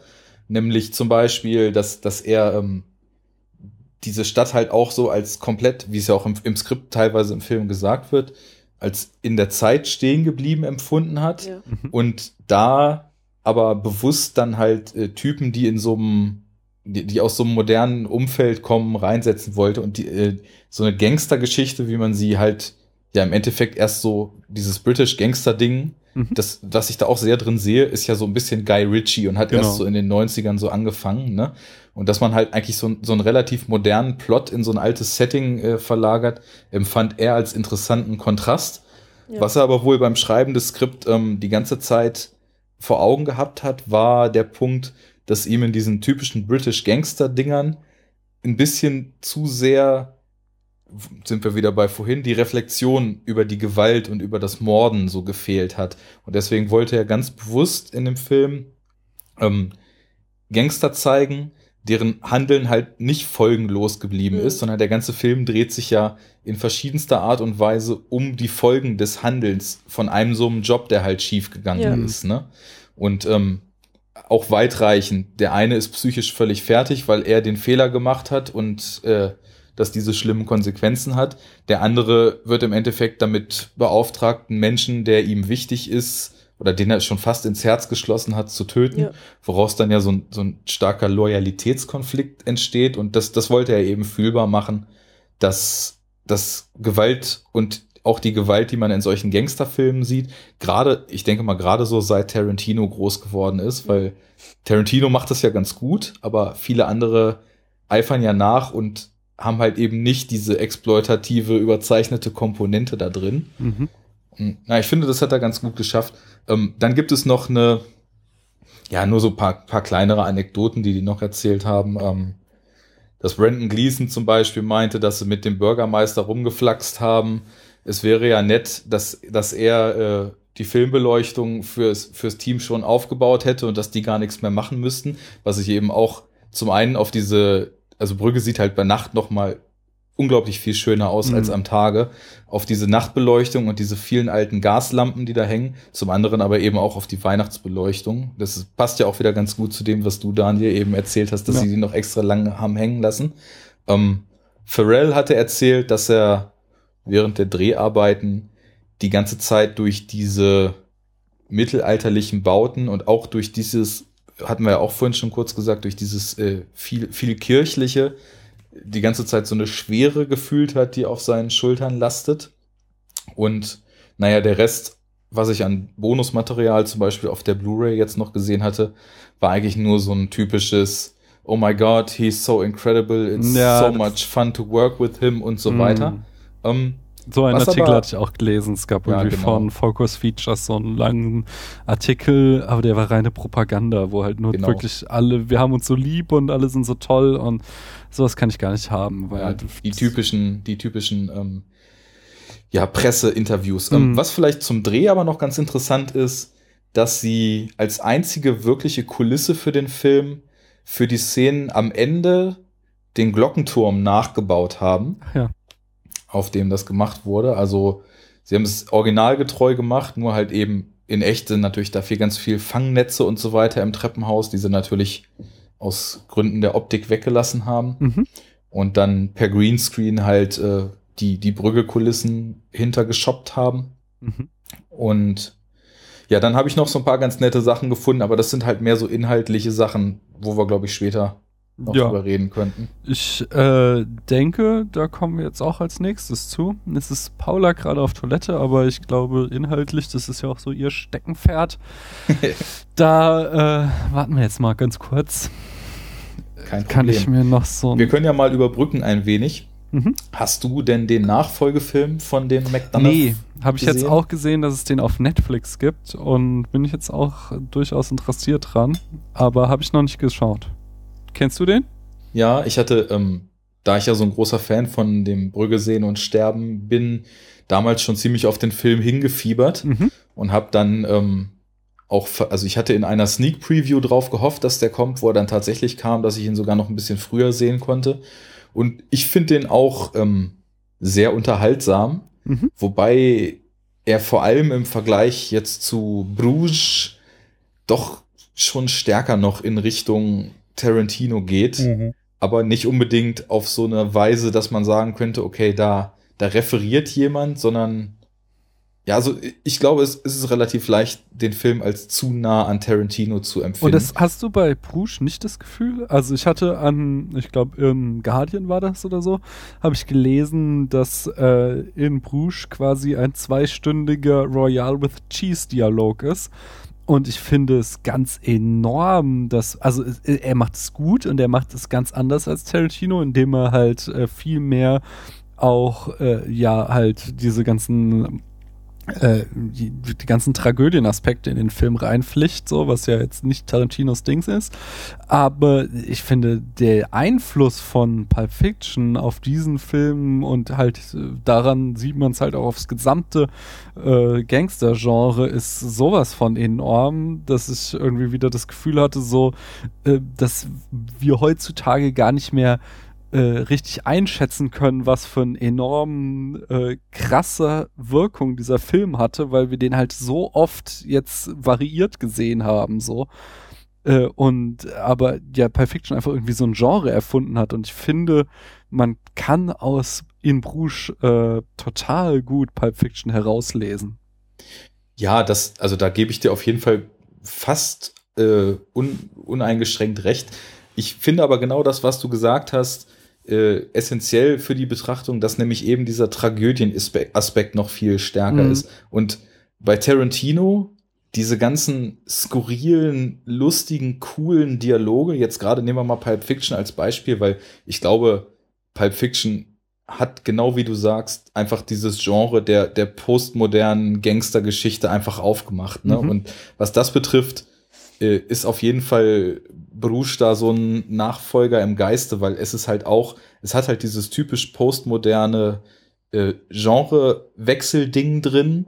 Es hat, ähm, ja, in der Erzählweise ist es natürlich nicht, nicht ganz so äh, durcheinander, wie es bei Pulp Fiction auch allein von der Erzählzeit her und so weiter ist. Aber ich, ich finde halt, ähm, nehmen wir jetzt mal den Royal äh, Cheese Dialog. Das sind so Dialoge, das, also für mich ist das der coolste Selbstzweck der Filmgeschichte, würde ich Mhm. mal sagen, ne? Diese Dialoge, die Tarantino da teilweise schreibt. Weil, klar, es, es zeichnet natürlich auch in gewisser Weise die Figuren, aber es hat halt auch einfach den Zweck, amüsant und cool zu sein und teilweise auch nichts weiter, ne? Mhm. Und ähm, ich habe jetzt, ich würde sagen, so in den letzten zwei Malen, die ich, die ich äh, Brügge gesehen habe, habe ich dieses, dieses Verhalten und diese Dynamik zwischen Ray und Ken noch mal so ein bisschen anders empfunden. Mhm. Ähm, mir, mir kommt das alles noch viel begründeter vor, als ich das früher wahrgenommen habe. Weil, na, lass uns da vielleicht dann gleich zu dritt noch mal so ein bisschen drüber sprechen, aber. Paula ist wieder da. Auch. Ach, Paula ist wieder da. ich sitze schon länger wieder hier. Okay. Ähm, ich ja. finde, ja, ich, ich, ich steige vielleicht damit gleich mal ein. Also, als die beiden ankommen, da hat man, also nehmen wir mal jetzt an, man versetzt sich äh, in die Lage, man kennt den Film jetzt noch nicht. Mhm. Und dann ist es ja so ganz interessant, weil dann, dann kann man ja dieses Verhalten von Ray fast schon wie so ein bockiges Kind empfinden, ja. der Total. auf einen Wochenendausflug mitgenommen wird und keine Lust hat mhm. und nur stänkert und schnippische Sprüche macht und mhm. eingemuckelt ist und so weiter. Und ähm, das, das habe ich früher auch meistens ähm, eigentlich mehr oder weniger so empfunden. Ich muss aber auch sagen, das ist ein Film, ich habe also früher, früher, als der rauskam, das war ja dann auch vor sieben, sechs, sieben Jahren schon, habe ich noch überwiegend Synchro geguckt Mhm. Und die Synchro von dem Film ist auch sehr gut. Ich weiß nicht, ob ihr jetzt beide Versionen kennt oder. Im Kino haben wir damals also bestimmt gesehen? die Synchro gesehen, aber jetzt haben wir es auf Englisch geguckt. Gut, das ist ja dann auch schon lange her jetzt mit der mhm. Synchro, ne? Also die ist natürlich super und ähm, ich finde auch die, die Sprecher passend gewählt, gerade weil ja auch so Colin Farrell und Ralph Fiennes und so weiter ja auch so Standardsprecher haben. Aber ich habe irgendwie jetzt das Gefühl gehabt, nachdem ich ihn jetzt zweimal auch in der OV gesehen habe, dass in dem Spiel von Pharrell gegen Anfang noch so Nuancen drin sind, die diesem schnippischen, auf, aufmüpfigen, fast kindhaftigen noch so ein, noch so einen Subtext geben. Das mag auch daran liegen, dass ich ja jetzt schon total gut weiß, warum er eigentlich so ist. Aber ich, ich, ich erkenne da auch am Anfang vielmehr schon diesen, diesen Kampf mit seinem Gewissen und diese, diese extremen Gewissensbisse, die er hat, so mhm. drin, ne? Ja, darf ich da jetzt mal gleich einhaken? Nämlich, ja, ich möchte gerne. hier äh, auf eins meiner Lieblingsthemen kommen. Oder willst du? du nee. Äh, nämlich die erste Szene. Und ähm, die, ja, die, also die erste Szene, die hat mich so zweigespalten. Wir sehen erst noch quasi im Vorspann Bilder von Brügge bei Nacht. Und dann kommt äh, in einem kurzen Voice-Over von äh, Ray äh, diese quasi die komplette Exposition. I dropped the gun, ich ging irgendwie in McDonalds, hab mir die Hände gewaschen oder sowas, die Burger Schmauchspuren King. abgewaschen oder irgendwas. Burger King. Was? Burger King, Entschuldigung. äh, und äh, dann sagte Harry, wir sollen nach Brügge so.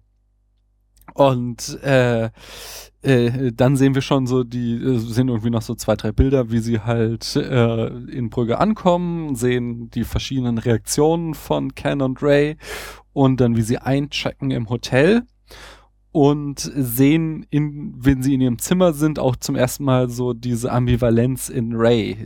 Das hat ja, äh, also als ins Bad geht, ne? Genau. Es ist so, ähm, sie kommen da an und äh, äh, Ken sagt ihm nochmal, ja, hier, wir sollen zwei Wochen hier bleiben und irgendwann ruft Harry an und er regt sich voll auf, so zwei Wochen hält er es nie aus in diesem Shithole.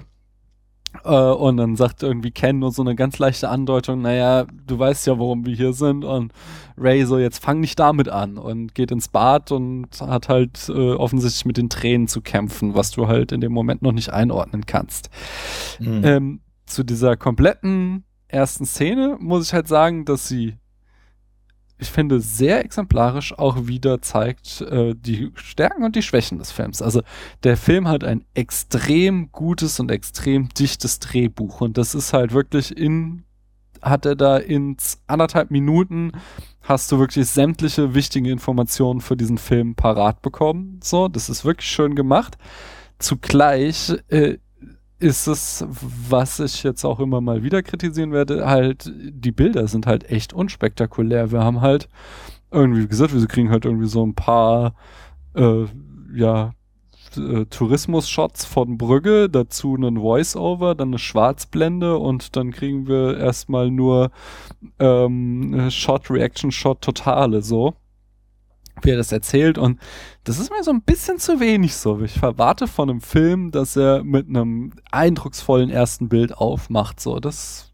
Also ja. da möchte ich jetzt mal widersprechen. Ja, sag. ja weil ähm, das sind keine Tourismus-Shots, sondern du hast ja diese, ähm, diese Wasserspeier, mhm. die ja immer so dämonenartig aussehen mhm. und die kompletten Aufnahmen von den Sehenswürdigkeiten in Brügge sind halt ähm, eher so düster und erschreckend. Also nicht nur, weil es Nacht ist, sondern weil es halt auch so von, von unten irgendwie fotografiert ist. Und Hast du das schon so empfunden am Anfang? ja, ich fand das total Okay. gruselig. Ich bin da auch bei. Ja. Okay. Fand ich jetzt nicht, aber lass Ja. ich mich gern Das eins Besseren Ich würde auch sagen, Ja. dass die ersten Shots äh, keine Touristenshots sind, sondern sol solche Shots, die den emotionalen Ton direkt erstmal vorgeben Hm. Mhm. und so eine, so eine sanfte Ahnung davon geben, was vielleicht einen erwartet. Und ähm, Hm. dadurch, dass es dann im Kontrast, also es geht ja dann über in Bruges is a shithole, Mhm. Bruges is not a shithole. Und da setzt ja halt auch gleich dieser sehr, sehr krude Humor ein. Und so hast du irgendwie gleich innerhalb der, der ersten Sequenz, finde ich, total gut den Gegensatz. Also das, wie, wie Paula jetzt schon gerade sagte, ne, das, das wirkt so ein bisschen düster und dann nimmt es sich diese Düsternis aber direkt wieder raus. Und am Ende der Szene, als sie dann im Hotelzimmer sprechen, wovon du eben äh, gesprochen Mhm. hattest, Daniel, da, da kommt dann der tragische Aspekt noch mit rein. Und so hast du im Endeffekt in der Eröffnungsszene schon alle drei emotionalen Eckpunkte, zwischen denen der Film sich immer wieder den Ball hin und her spielt, schon abgedeckt. Also so würde ich das sehen. Okay, also ich habe halt dieses Düstere nicht empfunden bei diesen äh, Bildern zuerst, ähm, aber sonst. Lag vielleicht auch daran, dass wir es irgendwie dreimal angeschaut haben, weil es nicht richtig funktioniert hat. Ja, Anfang. wir hatten so ein paar technische Probleme, okay. Das könnte damit zusammenhängen. Aber ansonsten, ähm, äh, das andere, da, da bin ich ja mit euch vollkommen d'accord, dass er halt einfach auf so erzählerische Ebene total dicht anfängt und du halt ganz schnell die wichtigen Informationen kriegst und eigentlich quasi weißt, in was für einer Art Film du dich hier befindest und noch nicht weißt, was wirklich Sache ist, so, aber schon einfach eine Ahnung kriegst, so, was die wesentlichen Punkte sind, die hier verhandelt werden. Und ja, das sind einfach die Stärken von dem Film.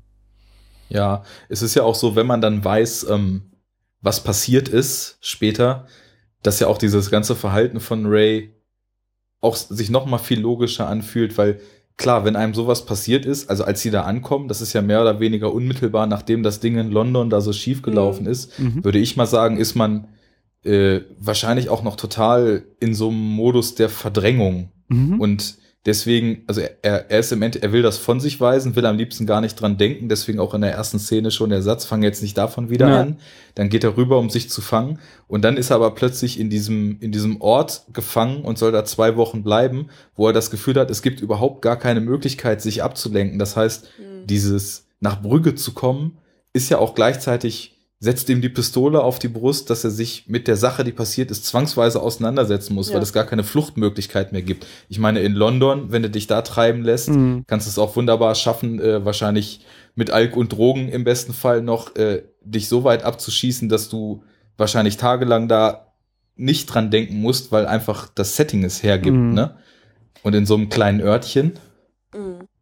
Ähm, würde ich gleich mal ähm, meine Frage stellen zu dem Film. Und zwar verstehe ich nicht so ganz, ähm, warum Harry der Meinung ist, dass Ray sich umbringen sollte, weil er aus Versehen den Jungen erschossen hat. Also, Das ist so sein Ehrenkodex halt. ja, aber den kapiere ich halt irgendwie nicht. Das weil, ist halt so dieses typische, ähm, ja, irgendwie Männer darfst du umbringen, aber keine Frauen und Kinder, was du halt einfach oft im, äh, so als Trope für so Profikiller drinne hast. Mhm. okay, aber so das Zahn um Zahn, ne? Genau, also das ist halt einfach irgendwie dieser, dieser Priester hatte wahrscheinlich irgendwie Dreck am Stecken, deswegen wollte ihn jemand umbringen, so, aber das Kind ist halt unschuldig. Und es geht nicht, dass du jemand Unschuldiges umbringst. Okay, und das ist dann dem Auftragsmörder auch nicht egal, so, ja. Da Ja, dem auch noch einen sehr, sehr Auftragsmörder- schönen Dialog später zu. Ich glaube, dem Auftragsmörder ist, äh, also, ist, also dem Auftrag, also nee, nee, nee, das ist halt wirklich so das Ding von Harry, so. Dass er, der sagt das, glaube ich, am, du wolltest das auch gerade sagen, oder? Mit dem schönen Dialog. Ja, genau. Ähm, ich will auch nicht die ganze Zeit immer äh, zwischenreden, Nee, nee, aber da, da, ähm, irgendwann kommt diese Szene, da sitzen sie vor dieser einen Statue an einem der Kanäle Mhm. und führen so, ein, führen so eine Unterhaltung darüber, wo ähm, Ken dann erzählt, ja, du kannst das hinter dir lassen, irgendwie wirst du das schaffen, es wird zwar immer ein Teil von dir sein, aber äh, geh weg, tu was Gutes und irgendwie wirst du wieder ins Reine kommen. Mhm. Und dann sprechen sie doch darüber, dass sie ja Auftragsmörder von Beruf sind. Und dann erzählt er ja die Geschichte, ja, man, wir müssen uns klar sein, wir haben Menschen getötet, aber die meisten davon waren auch keine guten Menschen oder Mhm. haben selber Menschen getötet und es ist eigentlich kein Verlust. Und Hm, ich finde okay. sowieso in, ist in dem Film, das, das ist sehr stark, ähm, der, der, ich finde, der, rau- der ruft so ein bisschen dazu auf, sich mal Gedanken über diese ganze moralische Komponente zu machen. Und in der Szene spannen sie das eigentlich selber ganz gut auf, weil er erzählt ja dann, er hat auch einmal jemanden getötet, der es nicht verdient hatte. Ja. Dieser eine Mensch, der nur seinen Bruder beschützen wollte und dann mit der Flasche Mhm. angegriffen hat. Und dann sieht man so richtig schön, wie sie so, ja, um sich selbst zu entlasten eigentlich, in ihrer eigenen Logik sich zu, zurechtspinnen, warum das denn jetzt unumgänglich war, dass er diesen Menschen auch Ja, getötet genau. hat. Ja, was willst du machen? Eine Flasche ist eine tödliche Waffe, ne? Mhm. Und dann fangen sie auch an, ja gut, aber was, wie, wie macht, wie geht man dann daran? Wenn, man kann auch jemanden mit den Händen töten. Was machst du dann, ne? Und dann merkt man so richtig, sie haben sich gerade so ihr moralisches Kartenhaus zusammengebaut, was das Ja. so einigermaßen legitimiert. Und da kommt ein Argument, was es gleich direkt wieder zusammenstürzen lässt, ne? Mhm. Und das, das ist so einer der vielen Momente, die irgendwie in dem Skript so schön sind, weil es so zeigt, so einfach ist es nicht. Du kannst nicht jemanden sofort verurteilen, aber du kannst ihn auch nicht sofort freisprechen. Also das ist alles so, so wenig schwarz-weiß. Deswegen Mhm. gefällt es mir, glaube ich, auch so gut. Auf die Flasche möchte ich gleich nochmal kommen. Äh, ich wollte aber auch noch zu dieser, äh, warum das mit dem Kind so schlimm ist, sagen. Es gibt da noch so einen einfachen, äh, ganz zentralen äh, Satz, der so diesen Charakter von, äh, wie heißt Ray? der, der, der, Boss? Charlie? Nee, Harry. Harry, Harry, ähm, charakterisiert, dass er, als er da mit Ken in dem Café sitzt, äh, sagt er halt irgendwie nochmal so, so, ein Kind umbringen geht halt nicht. Wenn ich ein Kind versehentlich erschossen hätte, ich hätte mich auf der Stelle selbst umgebracht. Und das ist dann genau das, was er am Ende macht. So, er denkt, er hat den Kind, das Kind umgebracht und bringt sich auf der Stelle um. So, und das ist halt, äh, Harry ist ihr Boss und er ist zwar ein riesen Arschloch so, aber er hat einen sehr engen moralischen Code so.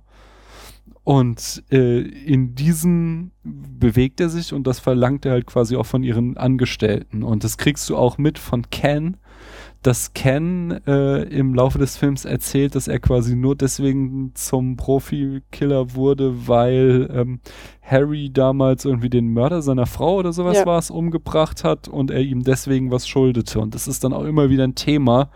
Zum Beispiel, als sie auf dem Kirchturm stehen, ähm, Mhm. Wo dann Ken versucht, Harry davon zu überzeugen, Ray nicht umzubringen, Mhm. äh, aber zugleich ihm sagt so, hier, ich kann dir eigentlich gar nichts sagen, weil ich stehe in deiner Schuld, so, weil du hast damals hier den Mörder meiner Frau gerichtet, so. Und das ist halt einfach so diese Denkweise von Harry, dass er äh, äh, und auch insgesamt ein Leitthema des Films eben diese Konsequenzen. Alle deine Handlungen haben Konsequenzen. Und Ja, genau. das wird äh, halt einfach durch Harry äh, personifiziert. Mhm. Okay. Jetzt, Da hatte ich auch noch von dem McDonough ähm, die, konkret die Aussage gehört, dass ihm das wichtig war, dass er eben darüber, dass, dass die Figuren, die er da zeigt, auf der einen Seite Schlimmes tun, auf der anderen Seite aber äh, ganz krasse Prinzipien haben und auch was die Moral betrifft, auf anderer Seite eben äh, sehr, sehr stark einem Kodex folgen, dass er darüber halt auch eben zeigen wollte, es ist nicht so einfach und du kannst dir nicht so einfach ein Urteil bilden, sondern es ist immer schwieriger, als direkt zu sagen, so oder so. Ne? Mhm. Okay. mhm, ja. War auch so ein Grund. Ja, man hat es, hat es später nochmal, als sich die beiden einig sind, also ähm, Ray und Harry, ähm, dass die schwangere Marie, dass die erstmal raus muss aus dem Mhm. Hotel, bevor sie ihr Ja. Duell da. Auch Durchführen, köstliche ne? Szene auch. Ja. Ja. Total gut. Mhm. Aber da könnte man ja auch denken, das ist so einem Auftragsmörder eigentlich ziemlich schnuppe, wenn da so eine Frau, die unschuldig ist, dazwischen ist. Da sagt er ja auch noch, äh, I'm not fucking shoot you with your fucking kid. I'm a nice person. Das war, das du man auch nur denkt, ja, ja, Harry, Mhm. du bist eine nice person. Ich möchte zurück zu der Flasche kommen, was ich eben schon sagte. Und ähm, das zeigt dort auch nochmal, wie unglaublich dicht und gut konstruiert das äh, Skript ist. Nämlich, ähm, wir hatten hier schon öfter mal das Thema von der Chekhovs Gun. Ich weiß nicht, ob dir das was sagt, Arne. Du hast ja auch Ja, klar, die Knarre, die eingeführt wird, muss auch benutzt werden. Genau, ne? wird im Ja. dritten Akt abgefeuert. Und äh, ähm, McDonough geht sogar noch einen Schritt weiter und nutzt einen Trope, der sich Chekhovs Armory nennt. Mhm. Und zwar äh, hat er im ersten Akt eine ganze äh, Brigade an epischer Vorausdeutung, die er wirklich alle am Ende äh, einlöst. Das, das habe ich nämlich auch so zum Beispiel mit dieser Flasche an. Sie erzählen sich, äh, na, Flasche ist eine tödliche Waffe. Mhm weil später kommt die Szene dann, als er da mit Chloe in einem Restaurant ist und sich mit diesen ähm, Kanadier. äh, äh, Kanadiern anlegt und er dann den Mann niederschlägt und dann die Frau ihn mit der Flasche angreift und er würde nie eine oh, Frau a, schlagen. A genau. er würde nie eine Frau schlagen, aber eine Flasche ist eine tödliche Waffe. Und das äh, trägt er dann ja noch weiter. Selbst das denkst du nur, ist eine nette, lustige Szene, aber die führt ja dann überhaupt erst dazu, dass er, als er schon quasi raus ist aus Brügge, wieder zurückgeholt wird, weil die Kanadier dann natürlich die Polizei rufen und ihn dann da aus dem Zug rausholen. Ähm, ja, und da stimme ich dir zu. Da, da merkt man, also häufig hat man ja so das Gefühl, dass in Skripten eher so Deus Ex Machina herrscht. Mhm. Es muss jetzt das Skript in irgendeine Richtung gepusht werden und da passiert halt irgendwas. Mhm aber in dem Film gibt es ganz viele, also so wahlweise, was den Plot betrifft, mhm. aber auch ähm, so Kleinigkeiten, die, die früh im Film auftauchen und die später noch eine gewisse Funktion ja. erfüllen oder wieder auftauchen. Ja. Ich hatte Ist da dir noch, da auch mehr aufgefallen? Ja, ja auf jeden euch? Fall. Also es gibt halt einfach die Szene, wo Ken allein auf diesen Aussichtsturm steigt mhm. äh, und die Ken Münzen. oben steht äh, mit, äh, genau, das kommt auch noch. Erst äh, halt die Pistole formt, das wollte ich sagen, mit der Hand äh, und oben auf dem Turm dann der entscheidende Dialog stattfindet später, ob Ray umgebracht werden soll oder nicht. Der nächste Punkt ist dann mit den Münzen, was Paula gerade sagte, dass halt äh, Ken da die Münzen vorzählt zu dem äh, äh, Verkäufer, Eintrittsnehmer da an dem Turm. Kassierer heißt. Kassierer, genau, ist das Wort.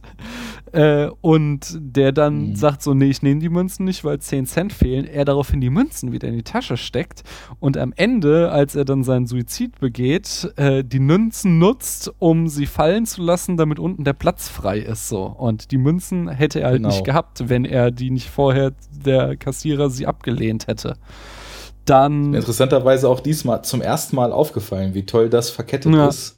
Dann gibt es auch noch, also wieder so ein Subtrope, ist der Chekhovs Joke. Der wird hier eingeführt mit den Amerikanern, wo erst Ray und dann Ken meinen, so, sie können da nicht hochgehen, so, sie schaffen die Treppen nicht, sie sind zu fett und dann ähm, sie dann später erfahren, dass der Amerikaner, als er die Treppen hochgegangen ist, einen Herzinfarkt hatte und deswegen ist der Turm gesperrt und deswegen kann es überhaupt zu diesem dramatischen Showdown oder mhm. Einleitung mhm. des Showdowns auf dem Turm kommen. Weil. Ja, nur deswegen kommt ja dieser Erik vorbei und sieht noch, wie die beiden da drin stehen, genau. sonst wären sie ja schon oben gewesen. Genau, genau. Ja. Äh, und ja, genau, Harrys Aussage mit dem Kind hatte ich schon gesagt, dass er halt das quasi nur so dahin sagt erst. Du denkst halt aus, nur wieder so einer von der dummen Sprüchen, die Harry ablässt, aber am Ende ist es dann sein Todesurteil, dass er sich selbst ermordet. Äh, und genau ja. mit der Szene gibt es auch noch eine zweite Verkettung, nämlich als Ray sich an Chloe ranmachen will und in seiner völligen Unbeholfenheit ihr plötzlich erzählt, wie hoch doch die Selbstmordrate unter äh, mhm. Kleinwüchsigen ist. Ja. Und ähm, dann fängt er irgendwie an von wegen äh, der eine aus Time Bandits und der andere von Fantasy Island, die haben sich alle umgebracht ja. und sagt dann, naja, äh, if I if you were a midget, of course you would blow your head off. Mhm. Und das ist ja genau der Tod, den am Ende der kleinwüchsige Darsteller dann auch mhm. findet. Also da, da okay. führen sogar mehrfach solche Doppelungen zum, zusammen. Zum einen die Aussage, zum anderen genau die Szene, ja. wie Ray auch äh, durch diesen sehr schlimmen Zufall den kleinen Jungen erschossen hat. Mhm. Und zum anderen greift Harry seine Aussage dann, dann nochmal auf. Also das ist schon alles sehr klug durchdacht. Ja. Mhm.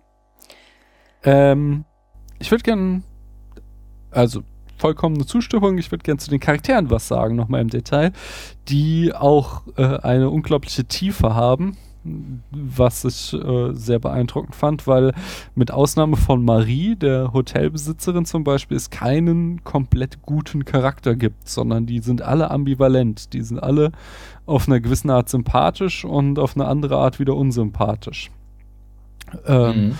In verschiedenen Facetten. Äh, wobei ich vor allem Ray am interessantesten finde, weil das sagtest du auch schon, Arne, dass er äh, er wirkt wie ein Kind. Er verhält sich die ganze Zeit wie ein Kind. Er wird von den anderen auch oft The Boy genannt. Dann kommt dazu, dass dieser Mord an dem Priester sein erster Job sein sollte. Ähm, und zugleich kommt diese Geschichte, dass er zu, total zerfressen ist von Schuld wegen des Kindes, was er da umgebracht hat. Und ähm, dann halt auch dadurch an, äh, weil er selbst die ganze Zeit an Suizid denkt, äh, äh, total mit Kleinwüchsigen und dass die so oft Suizid begehen, ähm, fasziniert ist und äh, das dann aber auch wieder in diese kindliche Ebene reinspielt, dass er halt Brügge total doof findet, aber in dem Moment, wo er sieht, oh, da wird ein Film mit Zwergen gedreht, ist er total begeistert, so. Ähm, Mhm. äh, Midgets. Und äh, wa was an seinem Charakterbogen halt total schön ist, dass er halt den, äh, er- er hatte eine totale Todessehnsucht und nach nach dem ganzen Erlebnis äh, von Brügge äh, am Ende des Films in seinem Abschluss äh, Voiceover hat er ja einfach den Wunsch dann doch wieder weiterzuleben und hat ja diesen absurden Plan irgendwie, dass er sich der Mutter stellen will, die dann über ihn richten soll äh, was äh, ja das ist jetzt auch noch die Frage, ist es ein offenes Ende oder ich finde es eigentlich ziemlich offensichtlich, dass er tatsächlich am Ende stirbt, so. Das, also, Ja. du siehst So, halt also aus. rein von der Kugelanzahl und ich meine, es wird ja auch mit diesem Dumm-Dumm durch ihn geschossen. Hm. Ja, ich finde es auch einfach. Realistisch wäre nein. Du, ne? siehst, du siehst halt einfach seinen Point of View auch so in den letzten Szenen. Und du hast den Voice-Over und äh, siehst dann halt irgendwie noch die Decke von dem Krankenhauswagen und dann wird das Bild schwarz so. Und, Jetzt bleibt bei diesem Licht einfach stehen. ja. Und, Und das ist nämlich auch ein interessanter Punkt, Paula, Mhm. mit dem Licht. Da komme ich noch mal kurz zwischen. Ähm, wenn man diese ganze Ästhetik, die der Film aus Brügge herauszaubert, mal so ein bisschen genauer auf, auf die Waage legt. Ich, ich habe so ein bisschen die Assoziation, dass man diesen Aufenthalt in Brügge so ein bisschen so als so eine Vorhölle sehen könnte. Ja. Das klingt jetzt sehr fies. Nee, das Nee, nicht. total in dem Film ähm, halt angedeutet. Genau. Und die, also ich, ich bin da nicht so ganz bewandert, aber soweit ich weiß, ist doch, glaube ich, die Vorhölle der Ort, an den Leute kommen, die nicht aus eigenem Verschulden in die Hölle kommen würden. Nee, ne? also so wie die es auch klären, ist halt das Fegefeuer, so diese, der Ort, an dem deine Seele gereinigt wird, so. okay. Wenn du halt, äh, das erzählen sie auch in diesem Dialog, als sie vor dem, äh, Vor dem Gemälde, ne? Ja. Wie, wie heißt der? Bosch, Gemälde. genau, Hieronymus Bosch stehen über das jüngste Gericht so. Du kommst halt, wenn du äh, ganz gut warst, kommst du in den Himmel, wenn du ganz böse warst, kommst du in die Hölle und wenn du irgendwas dazwischen warst, kommst du halt ins Fegefeuer und musst Ja. da so lange bringen, bis da äh, deine Zeit verbringen, bis deine Seele gereinigt ist und dann kommst du in den Himmel.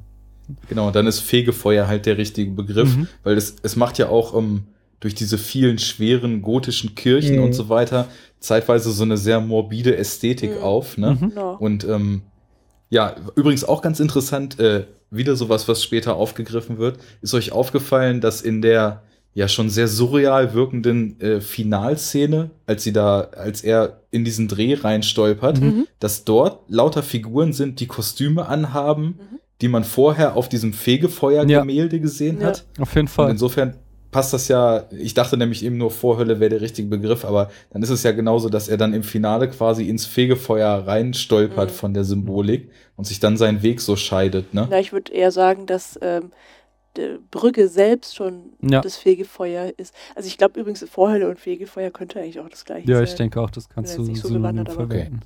Ähm, Nee, aber und ich glaube auch genau so, wie du das sagst, Paula. Mm. Und also ich, würde auch sagen, dass es nicht nur so eine leichte Andeutung, dass Brücke das Fegefeuer ist, sondern ähm, das Nee, ist nee. für mich so der Hauptpunkt des Films Mhm. eigentlich. So. Ja, ich- hatte auch in meinen Notizen hier Brücke gleich Vorhölle Ja, stehen. Genau. Also, ja. Ja, das sehe ich auch so, dass die komplette Symbolik des Films darauf abzieht, dass er quasi, also, also wie gesagt, diese zentrale Dialog, sie stehen halt vor diesem äh, Hieronymus Bosch Gemälde, halten irgendwie eine Unterhaltung darüber, über das jüngste Gericht und eben erzählen halt so äh, von Fegefeuer, was ich eben schon sagte. Und das bedeutet für mich auch so halt quasi, dass sie mit dem Moment, wo sie in Brügge ankommen, treten sie halt ins Fegefeuer an. Also Ray vor allem Ding, weil Ray ja äh, auch in diesem Todesmonolog dann erzählt, dass halt Brügge für ihn die Hölle ist so. Mhm. Und mit dem Erlebnissen, die er halt in Brügge hatte, ist dann quasi seine Seele gereinigt und er kommt dann am Ende mit dem Tod in den Himmel. Ist denn seine Seele tatsächlich gereinigt? Weil ähm, so Knorke verhält er sich in Brücke ja auch wieder nicht. Er, also ich glaube, so rein aus christlicher, ähm, äh, christlicher Moral, er bereut halt. Also er ist halt, off offensichtlich ist er ernsthaft am Bereuen. So, er weiß, dass er total Scheiße gebaut hat und es tut ihm unendlich leid und er will ihm sicher deswegen die ganze Zeit das Leben nehmen. So. Und ich glaube, Aber das das- Aber ist er der, findet ja irgendwie dann doch wieder die Hoffnung so ein Stück Ja, das wieder, ist, ne? genau, aber das ist halt dieses äh, auch wieder sehr christliche Symbolik, weil halt der Suizid ist ja wiederum eine Sünde so. Und erst in dem Moment, als er das überwindet, diesen Gedanken, dass er sich selbst das Leben nehmen will, kann er halt von jemand anderen dann umgebracht werden und dadurch halt dann äh, in den Himmel auffahren, weißt du? So. Mhm. So, weil wenn er sich tatsächlich selbst umgebracht hätte, dann wäre er halt äh, nach christlicher Lehre zur Hölle verurteilt gewesen. Aber dadurch, dass er halt dann am Ende dann doch wieder durch, ich würde sagen, einerseits Chloe halt diese Liebe, aber andererseits auch halt durch Ken, den ich als so eine Art Schutzengel für ihn äh, interpretieren würde, äh, halt quasi da durch diese beiden Charaktere halt quasi so den Lebenswillen wiederfindet, kann er dann halt am Ende so quasi ähm, ja aufrecht bereuen und dadurch quasi äh, ja mit sich selbst in Frieden sterben, sag ich mal. Okay. Ja, siehst du das anders? Klingt schon schlüssig, Also ja. es ist nur so eine kleine Szene. Ähm, da s- sind sie irgendwie wieder mal in so einer Kirche, in der aber Mhm. das Blut Christi aufbewahrt wird und er möchte das ja nicht berühren. Ja, aber das ist ja noch Of course you don't fucking have to.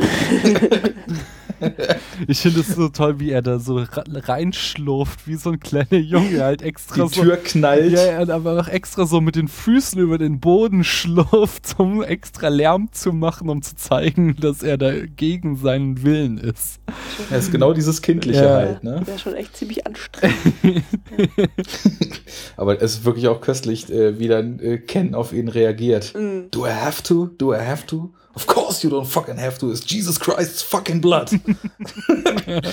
Ja, das, also Ja. Da, da merkt man, es gibt ihm halt nichts, ja, und Mhm. er ist halt offenbar überhaupt kein Christ und deswegen ja, passt es nicht so ganz, dass ihm vergeben wird, denke ich, aber Ja, ja, aber das ist halt noch vor den äh, sich wandelnden Ergeb Mhm. äh, äh, Ereignissen, die dann kommen. das So, also, also noch so die sein, rumzickt halt.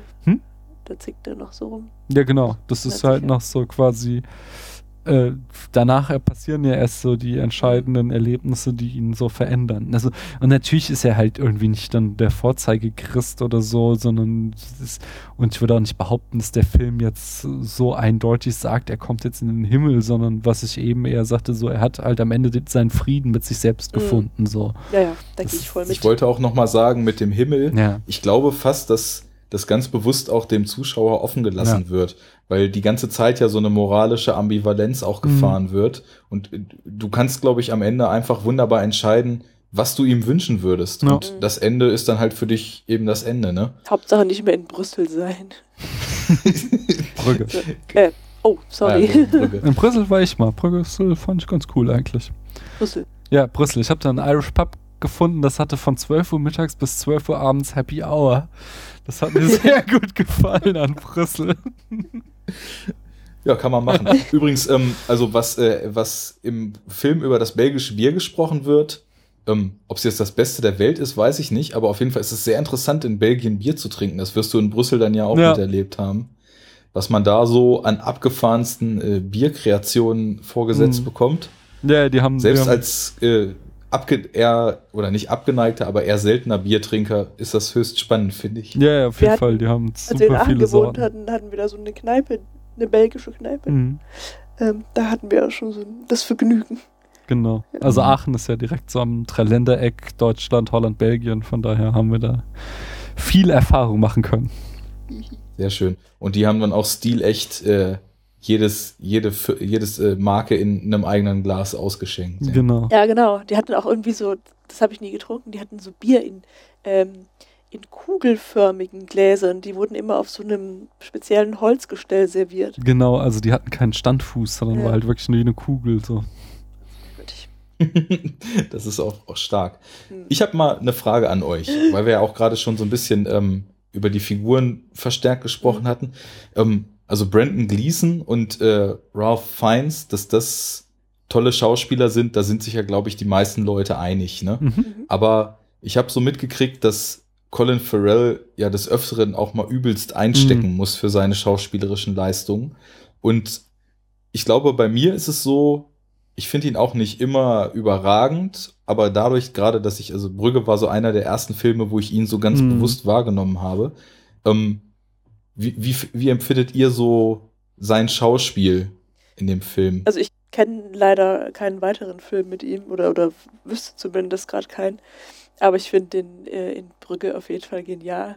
Schon allein die Augenbrauen finde ich sind- total also cool, was der damit Das ist auf alle kann. Fälle sein Meisterstück. ähm, ich habe auch, also diese ganzen äh, Actionfilme, in denen er irgendwie ja hauptsächlich bekannt ist, keine Ahnung, was, wie hier, den, den Arnie-Remake war das doch, sein großer. Genau, das Total Remake hat er gemacht. Genau, und äh, die habe ich auch alle nicht gesehen. Wo ich ihn noch kenne, ist in einer äh, Doppelfolge von Scrubs spielt er mit und da fand ich ihn auch schon sehr, sehr cool, weil er irgendwie. Okay, das kenne ich hingegen nicht. Okay, ich habe äh, irgendwie Scrubs, ich glaube, dreimal komplett gesehen, so, weil ich die Serie Ui. sehr, sehr cool fand, einfach. Und ähm, es gibt so eine Doppelfolge, in der er einfach mitspielt und äh, äh, auch halt diese humoristische Ader halt da vollkommen zeigen kann, so, weil es ja eine Sitcom ist. Und äh, da fand ich ihn auch schon mal sehr, sehr cool. Ja. Ja, sehe ich nämlich genauso. Also ich finde, er, er hat eine ziemlich beeindruckende Range, auch jetzt Mhm. gerade in dem Film. Ich, also auch diesen, diesen extremsten Gefühlsausbruch, als er dann in Tränen ausbricht und nur weint, dass er den Jungen getötet hat, Mhm. kaufe ich ihm voll ab. Genauso wie ich ihm das bockige Kind voll abkaufe. Mhm. Und ich habe ihn kürzlich Und- gesehen in Kill Your Boss. Der Film war super schlecht, aber er war geil. Ja. Er hatte nämlich irgendwie eine Klatze und einen Bierbauch und war, hat halt so ein super Arschloch gespielt. Ich fand ihn, das hat mir sehr gut gefallen. Ja, also ich finde, der Film, äh, so dünn der vom Skript auch ist, allein schon dafür, dass er Kevin Spacey, Colin Farrell und Jason Bateman hat, kann man ihn auf jeden Fall gucken. Ja. Das geht schon. Ja. Ansonsten doch eher eine flache Komödie, da hast du schon recht. Ne. Also Im, Im dritten Akt, glaube ich, mich zu erinnern, dachte ich dann doch nochmal so, oh, okay, hier kommen ein paar Variationen, die ich ganz nett finde, aber davor war irgendwie alles auch so 0815. Ja, das stimmt. Und das- Absurdeste ist ja, dass das Ding auch schon wieder eine Fortsetzung gekriegt hat, Oh nein. die, die, die wieder äh, auf Englisch Horrible, Horrible Bosses heißt, auf Deutsch Kill the Ach Boss. man, auf Deutsch ist das auch Ja, auf Deutsch Kill the Bosses. ist auch gut, ja. Aber auch mit der ursprünglichen Prämisse überhaupt nichts mehr zu tun hat. Hm. Aber gut, das ist auch wieder ein anderes Thema. ähm, so, was ich jetzt auch noch mal aufgreifen wollte. Mhm. Du hast vorhin gesagt, die Kameraarbeit wäre dir Ja. zu konventionell. Genau, da ne? kann ich auch noch ein sehr, äh, sehr gutes Beispiel bringen. Soll, willst du erst äh, verteidigen oder soll ich erst anklagen? Du hast ja schon angeklagt, da verteidige ich erstmal und dann kannst du äh, wieder reagieren. Also, ich würde dir jetzt insoweit zustimmen, dass der Film auch aufgrund dessen, worauf er fokussiert ist, Mhm. natürlich über weite Teile des, der, der Laufzeit gar nicht mal so den Spielraum hat, wirklich groß kunstvolle Kamera zu führen. Weil ich meine, es ist Hm. sehr viel Dialog. Ja, aber komm äh, mal, das zum Beispiel, das macht Tarantino auch. Tarantino-Filme sind auch super dialogisch und trotzdem hat er immer, macht er eine krasse Kameraarbeit. Also, das, das ja, aber ist keine ich, worauf Ausrede. ich hinaus wollte, ähm, da ist jetzt erstmal auch wieder die Frage, wie, die, wie definiert man das denn? Weil, also gut, die Aussage auch von McDonough war, er wollte Brügge als den vierten Protagonisten Mhm. in dem Film inszenieren. Ne? Deswegen gibt's halt auch zwischendurch immer wieder diese Stimmungsshots, wo einfach mal so ein Kanal gezeigt ist oder so ein Marktplatz oder so eine Gasse. Ne? Aber ähm, also so vom Look her finde ich, macht der Film eigentlich absolut alles richtig. Das wäre so Mhm. der erste Punkt, weil also das ist jetzt nichts, was konkret die Kamera betrifft, weil ich glaube ja, dass meistens sowas wie Color Grading und so heutzutage ja nachträglich gemacht wird, Mhm. ne? Oder, oder arbeiten die auch beim Dreh schon mit Linsen? Soweit stecke ich da nicht drin. Das weiß ich auch nicht. Und, aber so dieses Color Grading, das so. Das wird am Computer auf jeden Fall gemacht, nachträglich. Ja, das, also das, das, das, die, die Gelbtöne und so weiter alles so sehr warm wirkt Mhm. und ähm, die, die dunkleren Töne so ein bisschen ins Blau gehen. Klar, könnte man auch wieder sagen, das hat Fincher 95 mit 7 etabliert und alles andere ist nur noch nachgemacht. Ich finde aber in dem Film passt es sehr gut. Da wird auch interessant mitgespielt, weil zum Beispiel die Szene, wo Ray sich umbringen will, hat nicht diese Farbfilter drauf, sondern Mhm. da ist plötzlich so ein viel kälteres, realistischeres Bild Mhm. als er da, also es ist ja dann auch mal Tag und ähm, als er da auf diesem Spielplatz sitzt, wo ich so richtig äh, Fanboy-mäßig damals mal versucht habe, wobei mir jetzt gerade auffällt, dass das so ein bisschen morbide ist in der Motivwahl, aber auch mal versucht habe, so ein Foto von mir machen zu lassen, wo ich genau auf der Bank sitze, wo er da drauf sitzt, äh, ohne den Hintergedanken, dass er sich ja ein paar Sekunden später umbringen will, aber einfach nur so als, als äh, Kulissentourismus, ne? Ja. War natürlich von der Stimmung nicht so schön, weil da gerade so ein Volksfest war, als wir in diesem Park gewesen sind, aber Die Idee Davon war mal gut. abgesehen. Ja. So. Aber worauf ich jetzt eigentlich hinaus wollte, es sind doch wirklich, also gerade gegen Ende sind so ein paar Szenen, die, die sich durch so ganz kleine Plansequenz und so vor allem so Perspektivwechselelemente auszeichnen, die so toll gefilmt sind. Also zum Beispiel, als sie auf diesem Marktplatz da sitzen, da gibt es diesen Shot, als Chloe und Ray sich umarmen und küssen und der Kameramann umkreist sie so und aus der Unschärfe im Hintergrund kommen gerade Harry und äh, Mhm. Ken und gehen zu diesem gehen zu diesem Turm und dann wechselt die Perspektive von dem sich küssenden Paar auf die beiden, wie sie in diesen Turm reingehen. Okay, der Oder als sie dann als sie dann einen Moment später an dem einen Kaffeetisch sitzen und der äh, Zwerg, wie er genannt werden will, in seinem Schulkostüm vorbeikommt. Und dann unterhalten sie mit dem, äh, unterhalten sie sich mit dem und er geht weg Und, und die Harry. Kamera verfolgt ihn und plötzlich kommt dieser Erik ins Bild und die Perspektive wechselt und verfolgt den Erik weiter. Und das sind so Sachen, klar sind die nicht riesig spektakulär, aber da wird doch schon toll mit dem Bild und mit der, mit der Perspektive gearbeitet. Mm, Ja, ich glaube, da hast du also recht und ich glaube auch, dass halt so in diesem, wenn ich, wenn ich jetzt so nachdenke und da müsste ich ihn wahrscheinlich einfach nochmal schauen, dass so ich mir vorstellen kann, dass so im dritten Akt da nochmal eine Schippe draufgelegt wird zu den ersten beiden Akten, wo ich äh, halt auch noch nicht so in der Handlungsfalle steckte und noch mehr Zeit hatte, da, da auf sowas zu achten. Am Ende war ich halt Ja. einfach zu sehr gefesselt, als dass ich noch drauf geachtet habe. Aber ich möchte hier das Gegenbeispiel gleich bringen und zwar ähm, es gibt in dem äh, in dem Moment äh, kurz bevor Harry anruft und Ken quasi den Auftrag gibt, Ray umzubringen, äh, läuft im Fernsehen der berühmte Longtake von äh, Orson Welles Touch of Evil. Da habe ich mich nämlich gefragt, ob das im Zeichen des Bösen ist. ja, War's, ne? Ja, auf jeden Ja. Fall. Und äh, äh, blendet dann über halt zu einem Longtake in dem Film. Und das ist aber dieser, also das ist so ein ganz nettes Gimmick, aber der Longtake ist halt einfach total schwach so, weil es ist halt ein, während der Longtake auf, aus Touch of Evil ist halt eine super Choreografie, wo halt irgendwie äh, einfach extrem viel der Ort gewechselt wird und super viel abgestimmt ist, während da halt dann irgendwie jetzt zweieinhalb Minuten gefilmt wird, wie ähm, Ken im Hotelzimmer sitzt und telefoniert so. Und da brauchst du halt auch kein Longtake. Da kannst du halt auch Schnitte Mhm. reinmachen und das macht überhaupt nichts aus. So, das ist so, ja, okay, aha, ich hab's gesehen, aber das ist jetzt einfach nicht das Gleiche. So, wo ich halt dann denke, so, ja, wenn du hier das filmische Zitat bringst, dann mach doch auch was Schönes draus. Dann zeig uns doch mal eine schöne Kamerafahrt von zwei Minuten durch die Stadt so.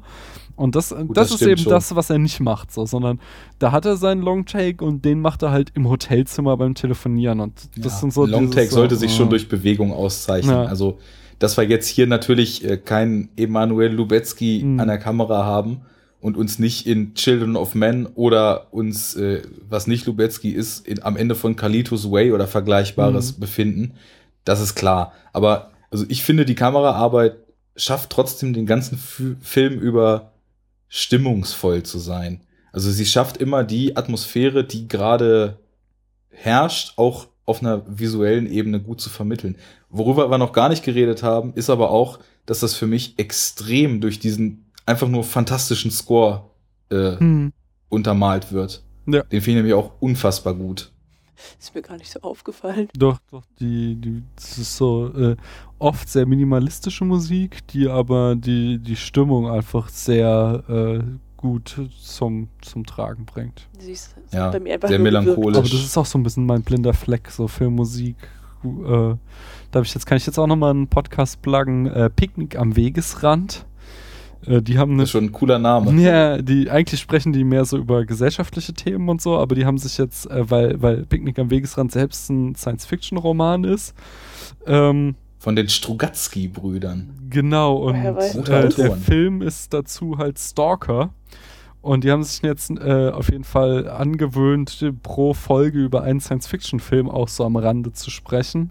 Und da sprachen sie halt auch jetzt in der letzten Folge über Stalker und ähm, äh, da halt auch ganz stark über die, die Filmmusik, wie er die einsetzt, so, um, weil sie da halt auch irgendwie so eine Opernfachfrau im Interview hatten und äh, das sind so Sachen, da, da achte ich wirklich auch sehr, sehr wenig drauf. Das ist so, ich bin mehr so der Typ, der auf äh, wirklich aufs Visuelle konzentriert ist und die Musik fällt bei mir oft ein bisschen hinten runter.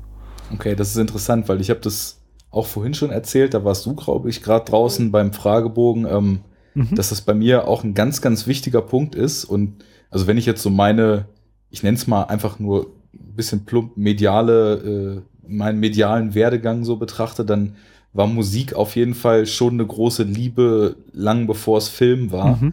Und ähm, deswegen, also ich, ich merke ganz stark, wenn so ein, so ein Filmscore bei mir die richtigen äh, Töne trifft, dann wertet das den Film automatisch schon mal auf und verstärkt ganz, ganz krass ähm, die Wirkung, die solche Szenen auf mich haben. Das ist mir aufgefallen, ich habe mal, bin ja auch auf Movie Pilot ziemlich aktiv und da kann man auch so wie auf Letterboxd so Listen erstellen Mhm. und habe mal so eine Liste erstellt mit äh, meinen Lieblingsfilmszenen.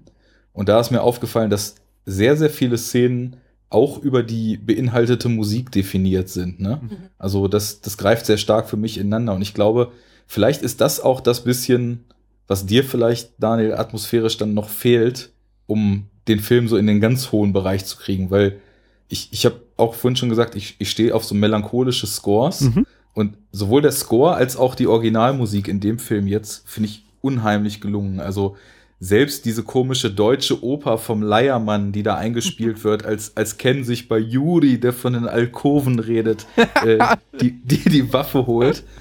Ähm, ja, das, das trifft's einfach Mhm. total. Also ich, ich meine, ich habe selbst, der, der äh, Soundtrack von dem Film hat mich auch eine ganze Weile damals auf dem MP3-Player begleitet.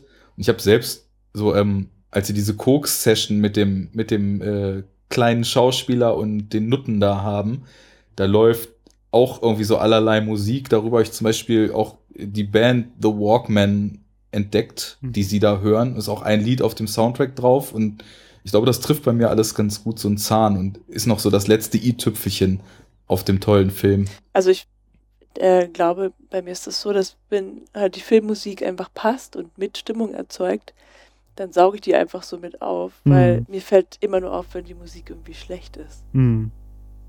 Ja. Das fällt mir immer. Ja, ich, ich habe schon so meine drei, vier, fünf Filme, wo ich halt auch die Musik sehr, sehr hoch schätze.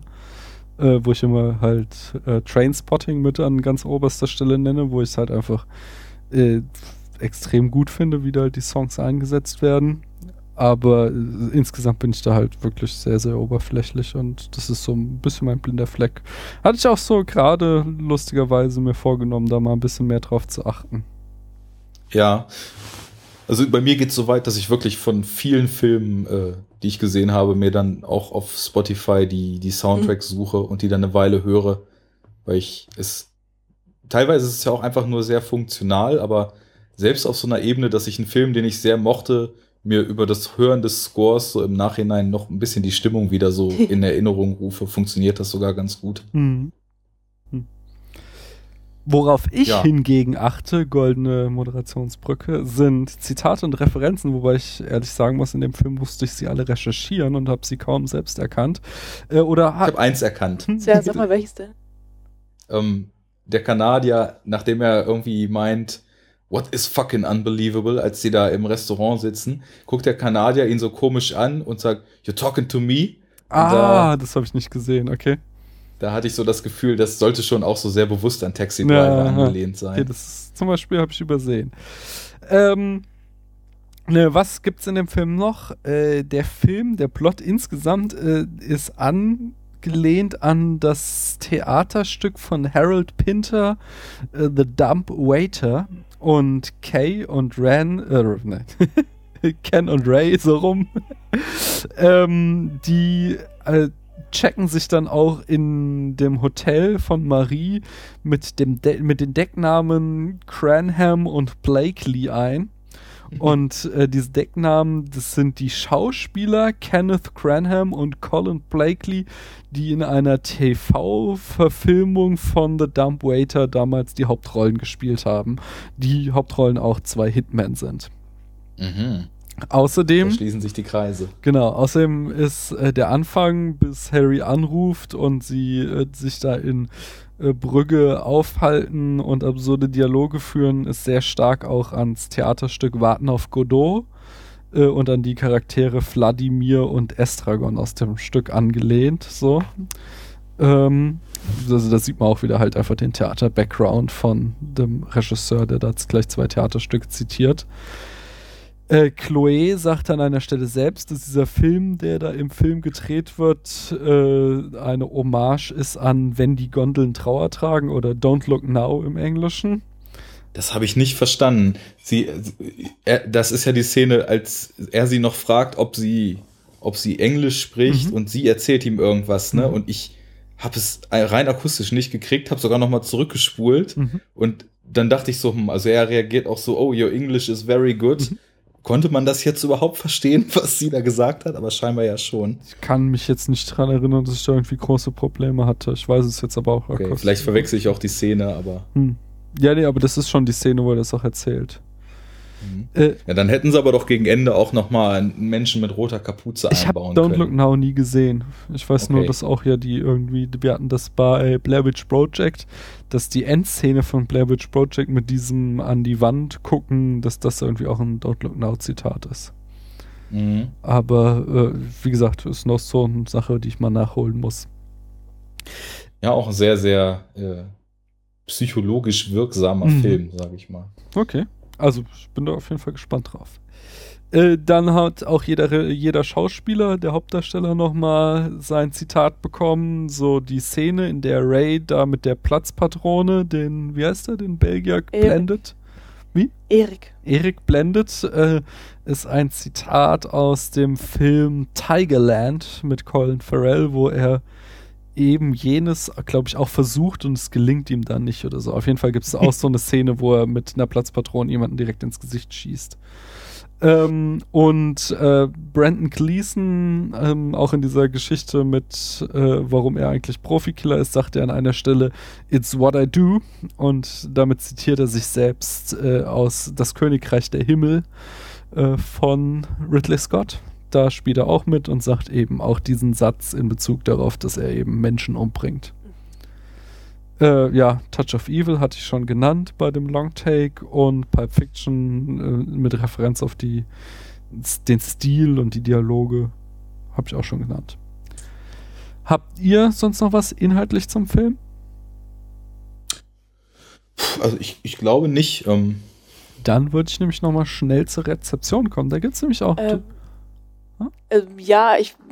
Oder wir können. äh, Wir wollten auch noch über die Gewaltdarstellung sprechen. Ja, Ja, da mu klar. genau, da muss ich auch noch einen meiner Hauptkritikpunkte anbringen. Ähm, also beim ersten Mal fiel mir auch die Gewalt äh, groß auf. Diesmal war das gar nicht mehr so, fand ich jetzt auch nicht irgendwie so fehl am Platze. Was ich nach wie vor, ähm, und es geht auch wieder so ein bisschen in Richtung Kameraarbeit, sehr kritisiere, ist halt einfach der Tod an dem Jungen.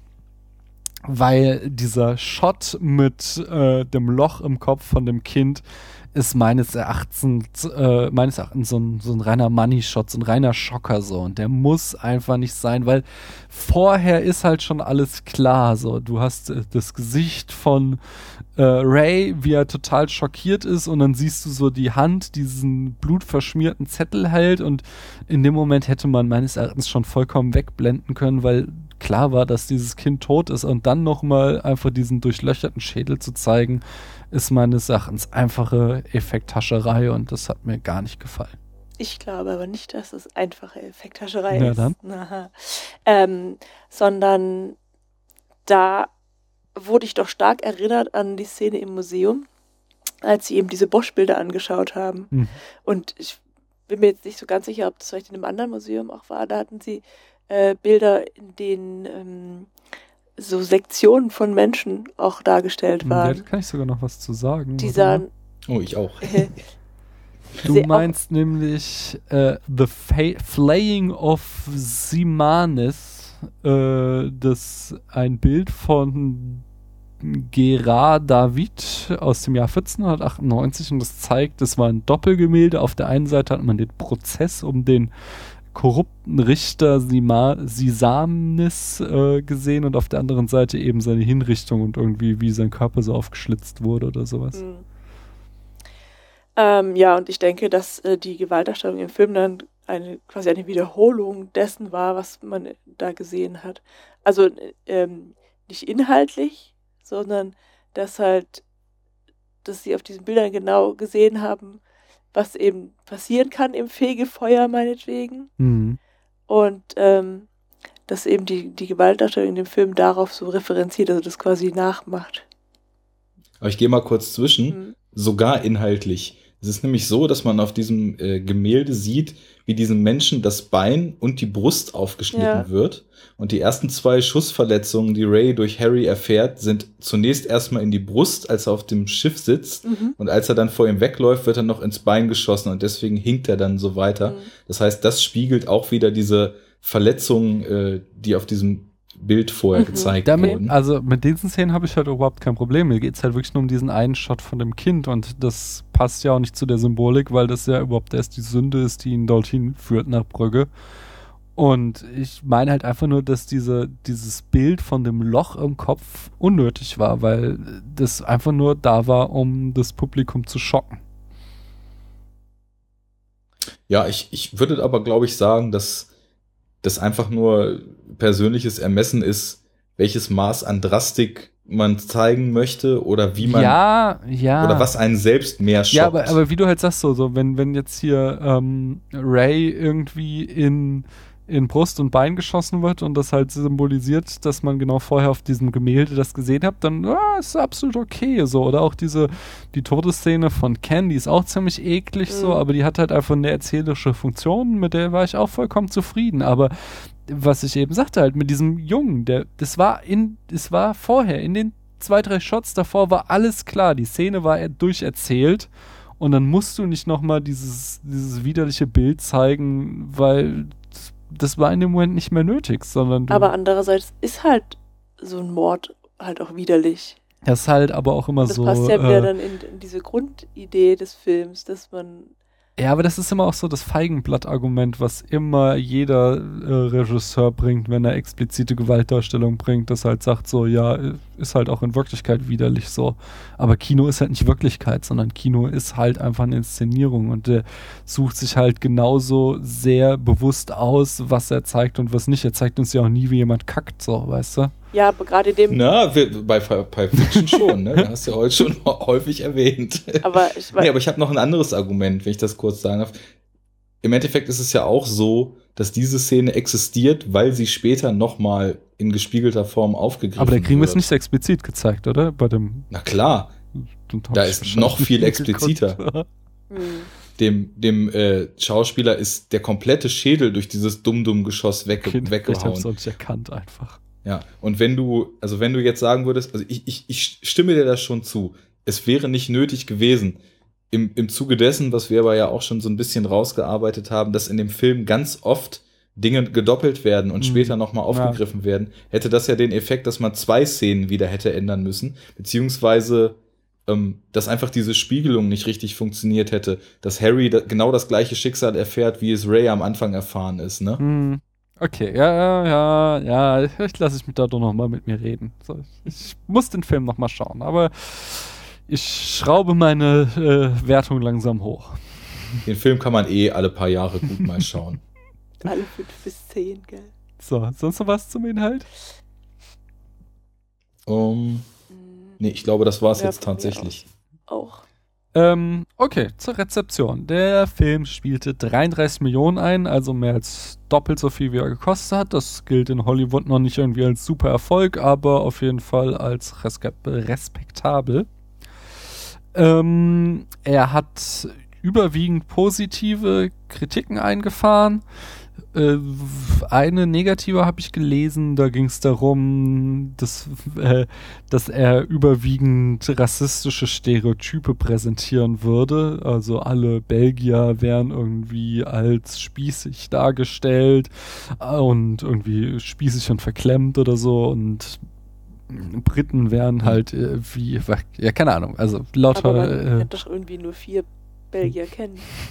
Marie, Von denen Marie ist Erik. eine Drogenverkäuferin Genau. und Amerikaner sind dick, so, ja, keine Ahnung.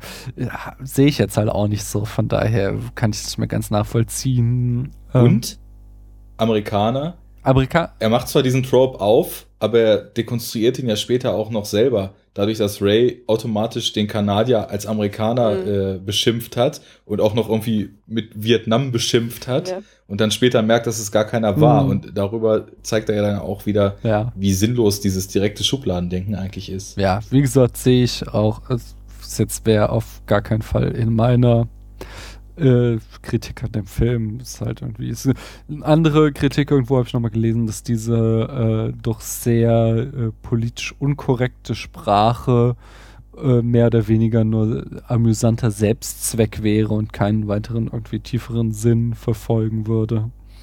So, aber das waren Einzelstimmen, so. Ich weiß nicht, was er bei Rotten Tomatoes von Wert hat, aber so wirklich die absolute Mehrheit der Kritiker war begeistert eher. Der Film ähm, hat, äh, war der Eröffner des Sundance Festivals. Äh, außerdem gewann Colin Farrell einen Golden Globe. Äh, Martin McDonough gewann einen British Academy Award für sein Drehbuch. Und was noch ganz spannend ist, dass äh, relativ überraschend war wohl für Szenekenner, dass der Film äh, nur eine einzige Oscar-Nominierung bekommen hat, nämlich für das beste Drehbuch. Und äh, viele waren halt der Meinung, der, das wäre so ein Film, der eigentlich äh, maßgeschneidert ist für die Oscars, um da äh, zumindest etliche Nominierungen abzusahnen. Und äh, da habe ich einen echt sehr aufschlussreichen Artikel gelesen, der darum ging, auch nochmal zu zeigen, äh, was die Oscars eigentlich für eine Veranstaltung sind. Und zwar ähm, äh, wurde der halt, wie gesagt, in Amerika von Focus Features äh, verliehen, der Film. Und Focus Features hatte im gleichen Jahr äh, auch noch Milk äh, im Rennen, der auch äh, relativ erfolgreich war bei den Oscars. Und weil sie halt äh, einfach, ich glaube, sie sind zwar irgendwie von Universal oder so eine Tochter, aber sie haben halt selbst nicht so ein großes Budget, haben sie sich halt einfach im Vorfeld äh, darauf intern verständigt, dass sie äh, all ihr Geld auf Milk setzen und haben halt für den groß die Werbetrommel gerührt in der Academy und ähm, für In Bruges gar nicht und haben nicht einmal die Rezensions-DVDs an die Academy verschickt, so dass halt die sich den Film überhaupt mal angucken können und der überhaupt noch für eine Nominierung in Frage kommt. Da gab es dann wieder auch Stimmen, dass das damit zusammenhing, dass irgendwie die Schauspieler äh, anders als es üblich ist, keine großen Anschlussverträge abgeschlossen haben. Normalerweise ist es wohl so, so äh, dass man halt so ein kleines Herzensprojekt macht äh, und dann im Anschluss irgendwie irgendein Blockbuster signed, um das Geld wieder rauszuholen, so. Und das haben wohl die Schauspieler nicht gemacht äh, und das entsprechend da Focus Features da eine Racheaktion hat fahren lassen und deswegen in Bruges bei den Oscars hat irgendwie nicht groß präsentieren lassen. Aber das war jetzt so ein Gerücht, da weiß ich jetzt nicht, wie viel da wirklich dran ist. Ich fand es aber einfach spannend zu sehen, dass auch die Entscheidung eines Studios, welche DVDs verschicke ich jetzt, einfach dafür zu führen kann, wie ein Film bei den Oscars abschneidet und auch nochmal so ein äh, ja, ein- einfach auch nochmal zeigt, wie, wie wenig der Oscar wirklich mit dem besten Film Mhm. insgesamt zu tun hat. Mhm. Ja, Oscars sind sowieso so ein Thema für sich. Ich habe gerade noch, also erstmal äh, interessante Story, aber ich habe eben auch noch mal überlegt, das muss ja, war das 2008 Genau. dann? Ja, da, da ist er ja wahrscheinlich auch gegen aber da im Rennen gewesen, ne? Äh, Ja, war nee, das- 2008 war bester Film. Hurt Locker, ne? Nee, nee, nee, nee, das war äh, hier, äh, ach, wie heißt der, der mit dem Wer wird Millionär, die Geschichte. Ach, Slumdog, Slumdog Millionär, Millionär. okay. Mhm. Genau.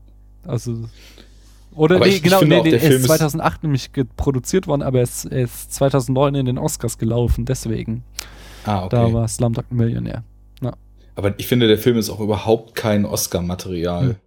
Also ich hatte jetzt? jetzt halt so ein, In den werde ich auch verlinken, so ein, so ein Blogpost, wo jemand irgendwie meinte, dass ihn das sehr gewundert hatte. Ja.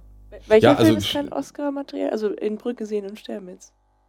Ja, Ach so, genau. okay. Ich, also ich finde, dachte- das ist, der Film ist unheimlich gut, aber ich, ich glaube nicht, dass es das ist, worum es bei den Oscars immer geht. Ja, aber die Oscars haben sich ja in den letzten Jahren sehr gewandelt, weil jetzt so diese ganzen New Hollywood-Protagonisten in die Academy aufgestiegen sind. Und äh, wenn du halt auch schaust, was halt irgendwie die Coen Brothers oder so immer wieder, die, die ist jetzt kein irgendwie Material, was irgendwie fünf, sechs Oscars abräumt, so, aber es hatten wohl mehr Leute mit mehr als nur einer einzigen Nominierung gerechnet, so. Mhm. So Ja, zumindest sagten sie, und das ist ja auch eine absolute Stärke, ist halt die Schauspielleistung einfach in dem Film, dass die auch nochmal mit einer Nominierung bedacht werden. Aber ich meine, so ein- der Oscar, ist das dann wirklich ein Indikator für einen guten Film? nee, also- aber es ist halt einfach der renommierteste Preis so und wenn halt da irgendwie McDonald's einen Oscar gewonnen hätte oder mehr Nominierungen bekommen hätte, dann hätte er halt auch noch mehr Angebote bekommen. So. Ja, ich meine nur, ähm, Und klar, ich weiß nicht, ob ich den Oscar jetzt wie als, als Kriterium nehmen würde, ob ich einen Film anschaue oder nicht. Nee, ich auch nicht, aber absolut nicht. Das, das, ist, ein, das ist für mich jetzt rein anekdotischen Wert so. Aber du musst halt auch sehen, dass jetzt zum Beispiel ein Schauspieler wie Colin Farrell, der halt irgendwie eigentlich auf Action-Blockbuster äh, aus ist und dann dreht er so einen kleinen Film und macht das halt auch bewusst, um dann halt irgendwie eine positive Kritik zu bekommen. So und dann ist wäre der natürlich wahrscheinlich auch begeistert, wenn er da eine Oscar-Nominierung kriegt und Ja, das schon. Äh, die ist ihm halt entsprechend vorenthalten worden. Gut, also im Vergleich rein qualitativ würde man natürlich sagen, hat er auf jeden Fall verdient. Hm. Ne? Aber trotz, dennoch würde ich sagen, das ist eher so der Film, wo man dann auf dem Cover eher so erwartet, dass dann so steht, Sundance gewonnen Hm. oder Regiepreis in Cannes gekriegt Hm. oder so und nicht Oscar für bester Film. Ne? Ja, Wobei, wie du schon sagst, also in den letzten Jahren gerade geht das ja auch los, dass man das Gefühl hat, dass dann auch von so etwas spannenderen Autoren so die Filme in die Oscars reinschwappen, so wie jetzt Grand Budapest Hotel plötzlich zahlreich vertreten war oder Alexander Payne immer dabei ist mit den Descendants oder jetzt mit Nebraska auch Mhm. letztes Jahr und so weiter. Auf jeden Fall, Also da, da- hat schon eine große, äh, großer Wandel stattgefunden. So auch so diese, diese, was irgendwie noch bis in die frühen 2000er waren, das so diese großen Kostümdramen, äh, die eigentlich irgendwie jedes Jahr äh, abonniert waren in den Oscars, dass die eigentlich komplett verschwunden sind, dass die irgendwie da gar nichts mehr abholen können, wenn irgendwie eine neue Anna Karenina-Verfilmung oder whatever gemacht wird. Das war so in den 90ern, hätte die alles abgesahnt und Ja. das ist jetzt irgendwie komplett untergegangen. Ich glaube, das ist es auch noch, was so bei mir nachwirkt, was ich noch so als typisches Oscar-Material. So, man hat so das Gefühl, wenn irgendwas über die amerikanische Geschichte gedreht Mhm. wird, ich weiß, ich hatte 12 Years a Slave gewonnen. Ja, hatte. Glaub schon, ne? Und äh, wundert mich eigentlich, dass der Butler äh, nicht noch höher im Kurs war, aber Selma hat ja jetzt auch dann relativ viel Nominierungen abbekommen. Mhm. Wo ich noch mal eben äh, kurz so, so ein Mini-Veto einlegen wollte, dass Colin Farrell groß auf Action-Blockbuster äh, Okay, okay. äh, eigentlich abonniert ist, weil, also wenn ich jetzt so überlege, wo ich ihn gesehen habe in den letzten Jahren oder seit Brügge, ich meine, er hat jetzt erstmal diese, diese ziemlich äh, prägnante Rolle in True Detective zum Beispiel Mhm. gespielt, ne? Dann hatte ich ihn gesehen ähm, vor einem Jahr ungefähr in einem sehr, sehr düsteren Neo-Noir, der hieß Dead Man Down. Mhm. Ähm, weiß nicht, ob der dir was sagt Nee. ähm, war von diesem Regisseur, der diese äh, Verblendungstrilogie da in Schweden gedreht hatte, Mhm. das US-Debüt. Ja, dann den zweiten McDonough, Seven Psychos, ne? Zwischendurch halt mal das Total Recall Remake, aber ansonsten auch ähm, kenne ich ihn noch aus diesem Crazy Heart mit Jeff Bridges, wo es um diesen Absturz von diesem Country-Sänger geht. ich glaub, gesehen, aber. Oder so ein, so ein Kriegsdrama, Triage, da war er auch Mhm. ziemlich stark. Okay, Das sind eigentlich alles eher so, so kleinere okay, Filme okay, habe ich das vielleicht falsch dargestellt, so. Ja, am- am wirksamsten waren natürlich halt die Blockbuster, Mhm. ne? Also ich meine, klar, du hast ihn im Total Recall Remake ähm, gehabt und dann hat er ja diesen seltsamen Winter's Tale auch noch gemacht, wo ich nach dem Trailer schon direkt auf Desinteresse geswitcht bin. Dieses komische Märchen da vor ein, zwei Jahren. Und das Miami Vice Remake natürlich oh, ja, auch. den habe ich ne? auch gesehen. Konntest du was mit anfangen oder eher weniger? Ich fand, ich, ich habe den komplett vergessen. Ich weiß nur, dass sie irgendwann mal für einen Mojito nach Kuba fahren. Das fand ich ziemlich cool. aber, die Szene ist auch eine der wenigen, die was hatten. also, aber sonst kann Das ich mich an schon. nichts mehr erinnern. Das ist halt wie so, äh, die, der Frau sagt, dass er irgendwie den besten Mojito ihr präsentieren will und dann fahren sie mit dem Schnellboot nach Kuba. So. ja, zu guter Musik zumindest. Da sind wir wieder bei der Filmmusik. okay, nee, komplett vergessen den Film. Ich wüsste gar nichts mehr darüber. Nee, ich bin durch. Habt ihr noch was? Ich äh, würde, glaube ich, nur noch mal kurz so ein Fazit zu dem Film irgendwie Ja, wir müssen auf jeden Fall auch noch unsere Bewertung bringen, nicht? Das ist immer der Schluss bei uns, nicht? Das ist auf einer Skala von 1 bis 100 Punkten. Aber mach doch erstmal dein Fazit. Okay. Ja, also ich, ich meine, in der Sendung dürfte ja sowieso klar geworden sein, wie wir alle zu dem Film stehen. Und äh, ich habe ihn ja nun auch als Lieblingsfilm schon direkt vorhin eröffnet. Aber ich muss noch mal sagen, dass ich finde, dass der auf eine Art, wie ich sie, sie sonst kaum erlebt habe, wobei du ja sagst, ist viel Tarantino drin.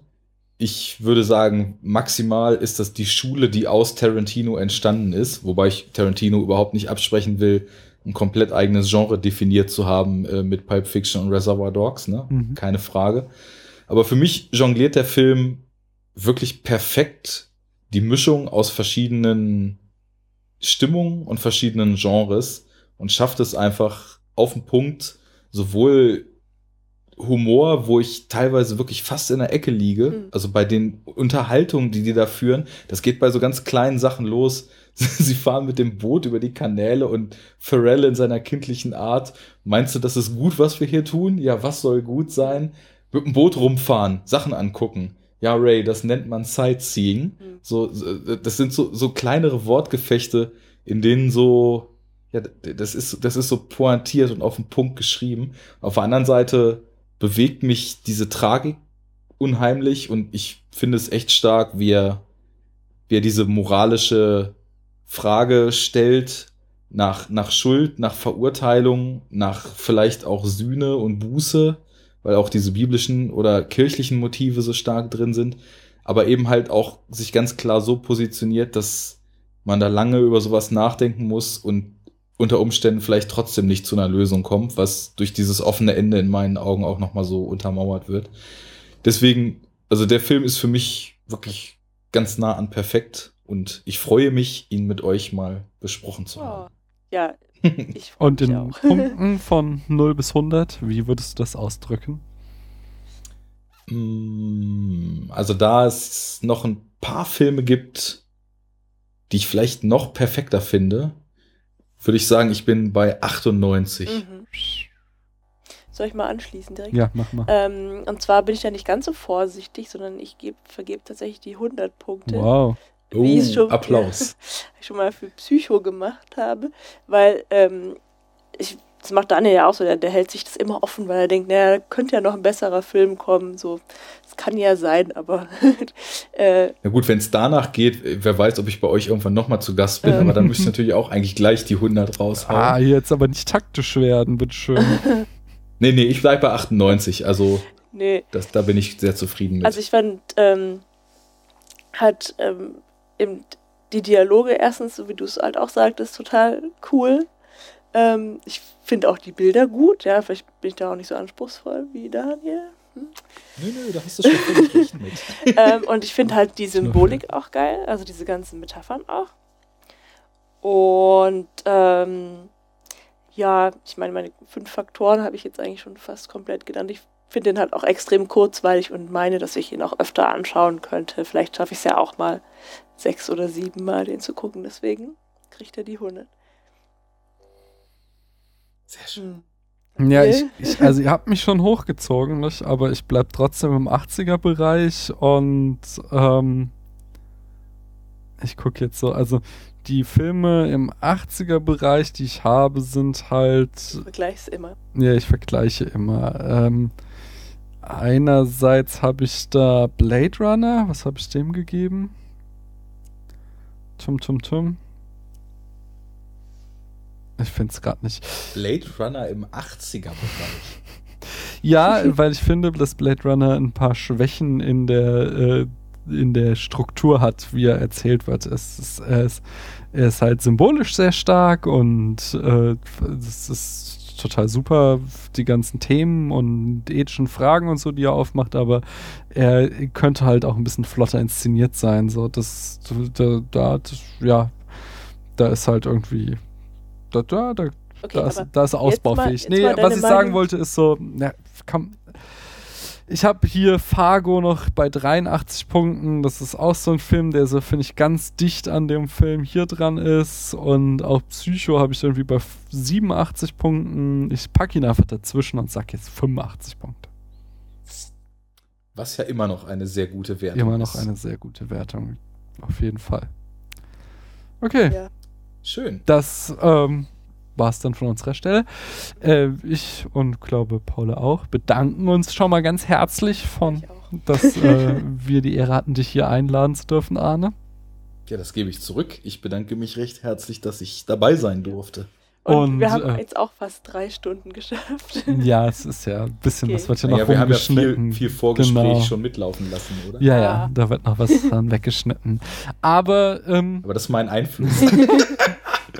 nee, es hat sehr viel Spaß gemacht und von mir aus kannst du auch gerne noch mal wiederkommen. Ja, sicher.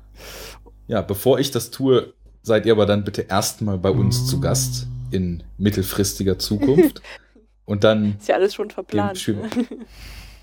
Ach, wir sind für alles offen. Bei uns ist sowieso nur Chaos in der Podcast-Planung momentan. Dadurch, dass ja mein Podcast-Partner jetzt in der Regel an Wochenenden Motorradtests auf Lanzarote machen muss und sowas. Ne? ja, ja, der ist jetzt äh, Redakteur bei einer Motorradzeitschrift und muss da für Testberichte in Europa rumreisen. Wow. Der Arme. Der Arme, ja. und dementsprechend ist das momentan selbst äh, spontan noch relativ schwierig. Ja, okay. Also äh, Der Nachteil. ich würde sagen, wir kaspern da vielleicht äh, für, für die Zurückeinladung dann bald mal was ab. Mhm. Ja, sehr schön. Und ähm, ich bedanke mich auch bei unseren Zuhörerinnen und Zuhörern, äh, wenn ihr es bis hierhin durchgehalten habt. Äh, schaltet auch demnächst wieder ein, wenn es heißt. Was? Ja, so. Spätfilm, Kino in deinem Gehörgang. Tschüss. Ciao. Tschüss. Man hört sich.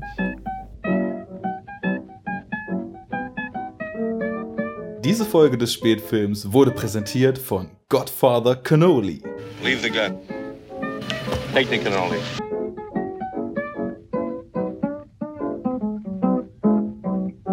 Honey, baby, won't you cuddle near?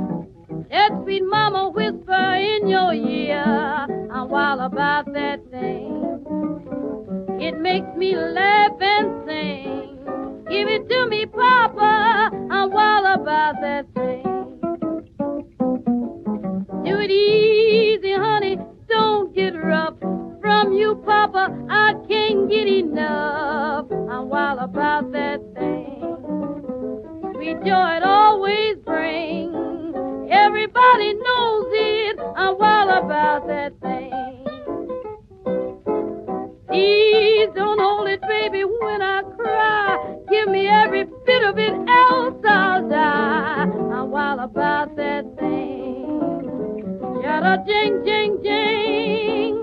All the time I'm crying. I'm wild about that thing.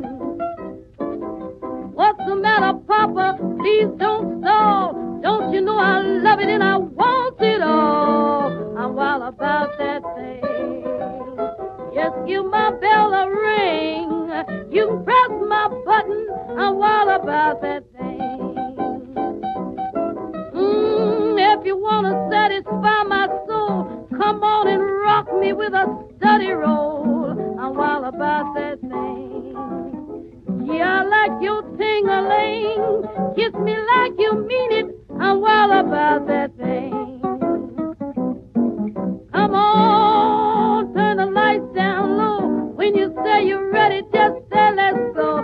Mm, I'm wild about that thing.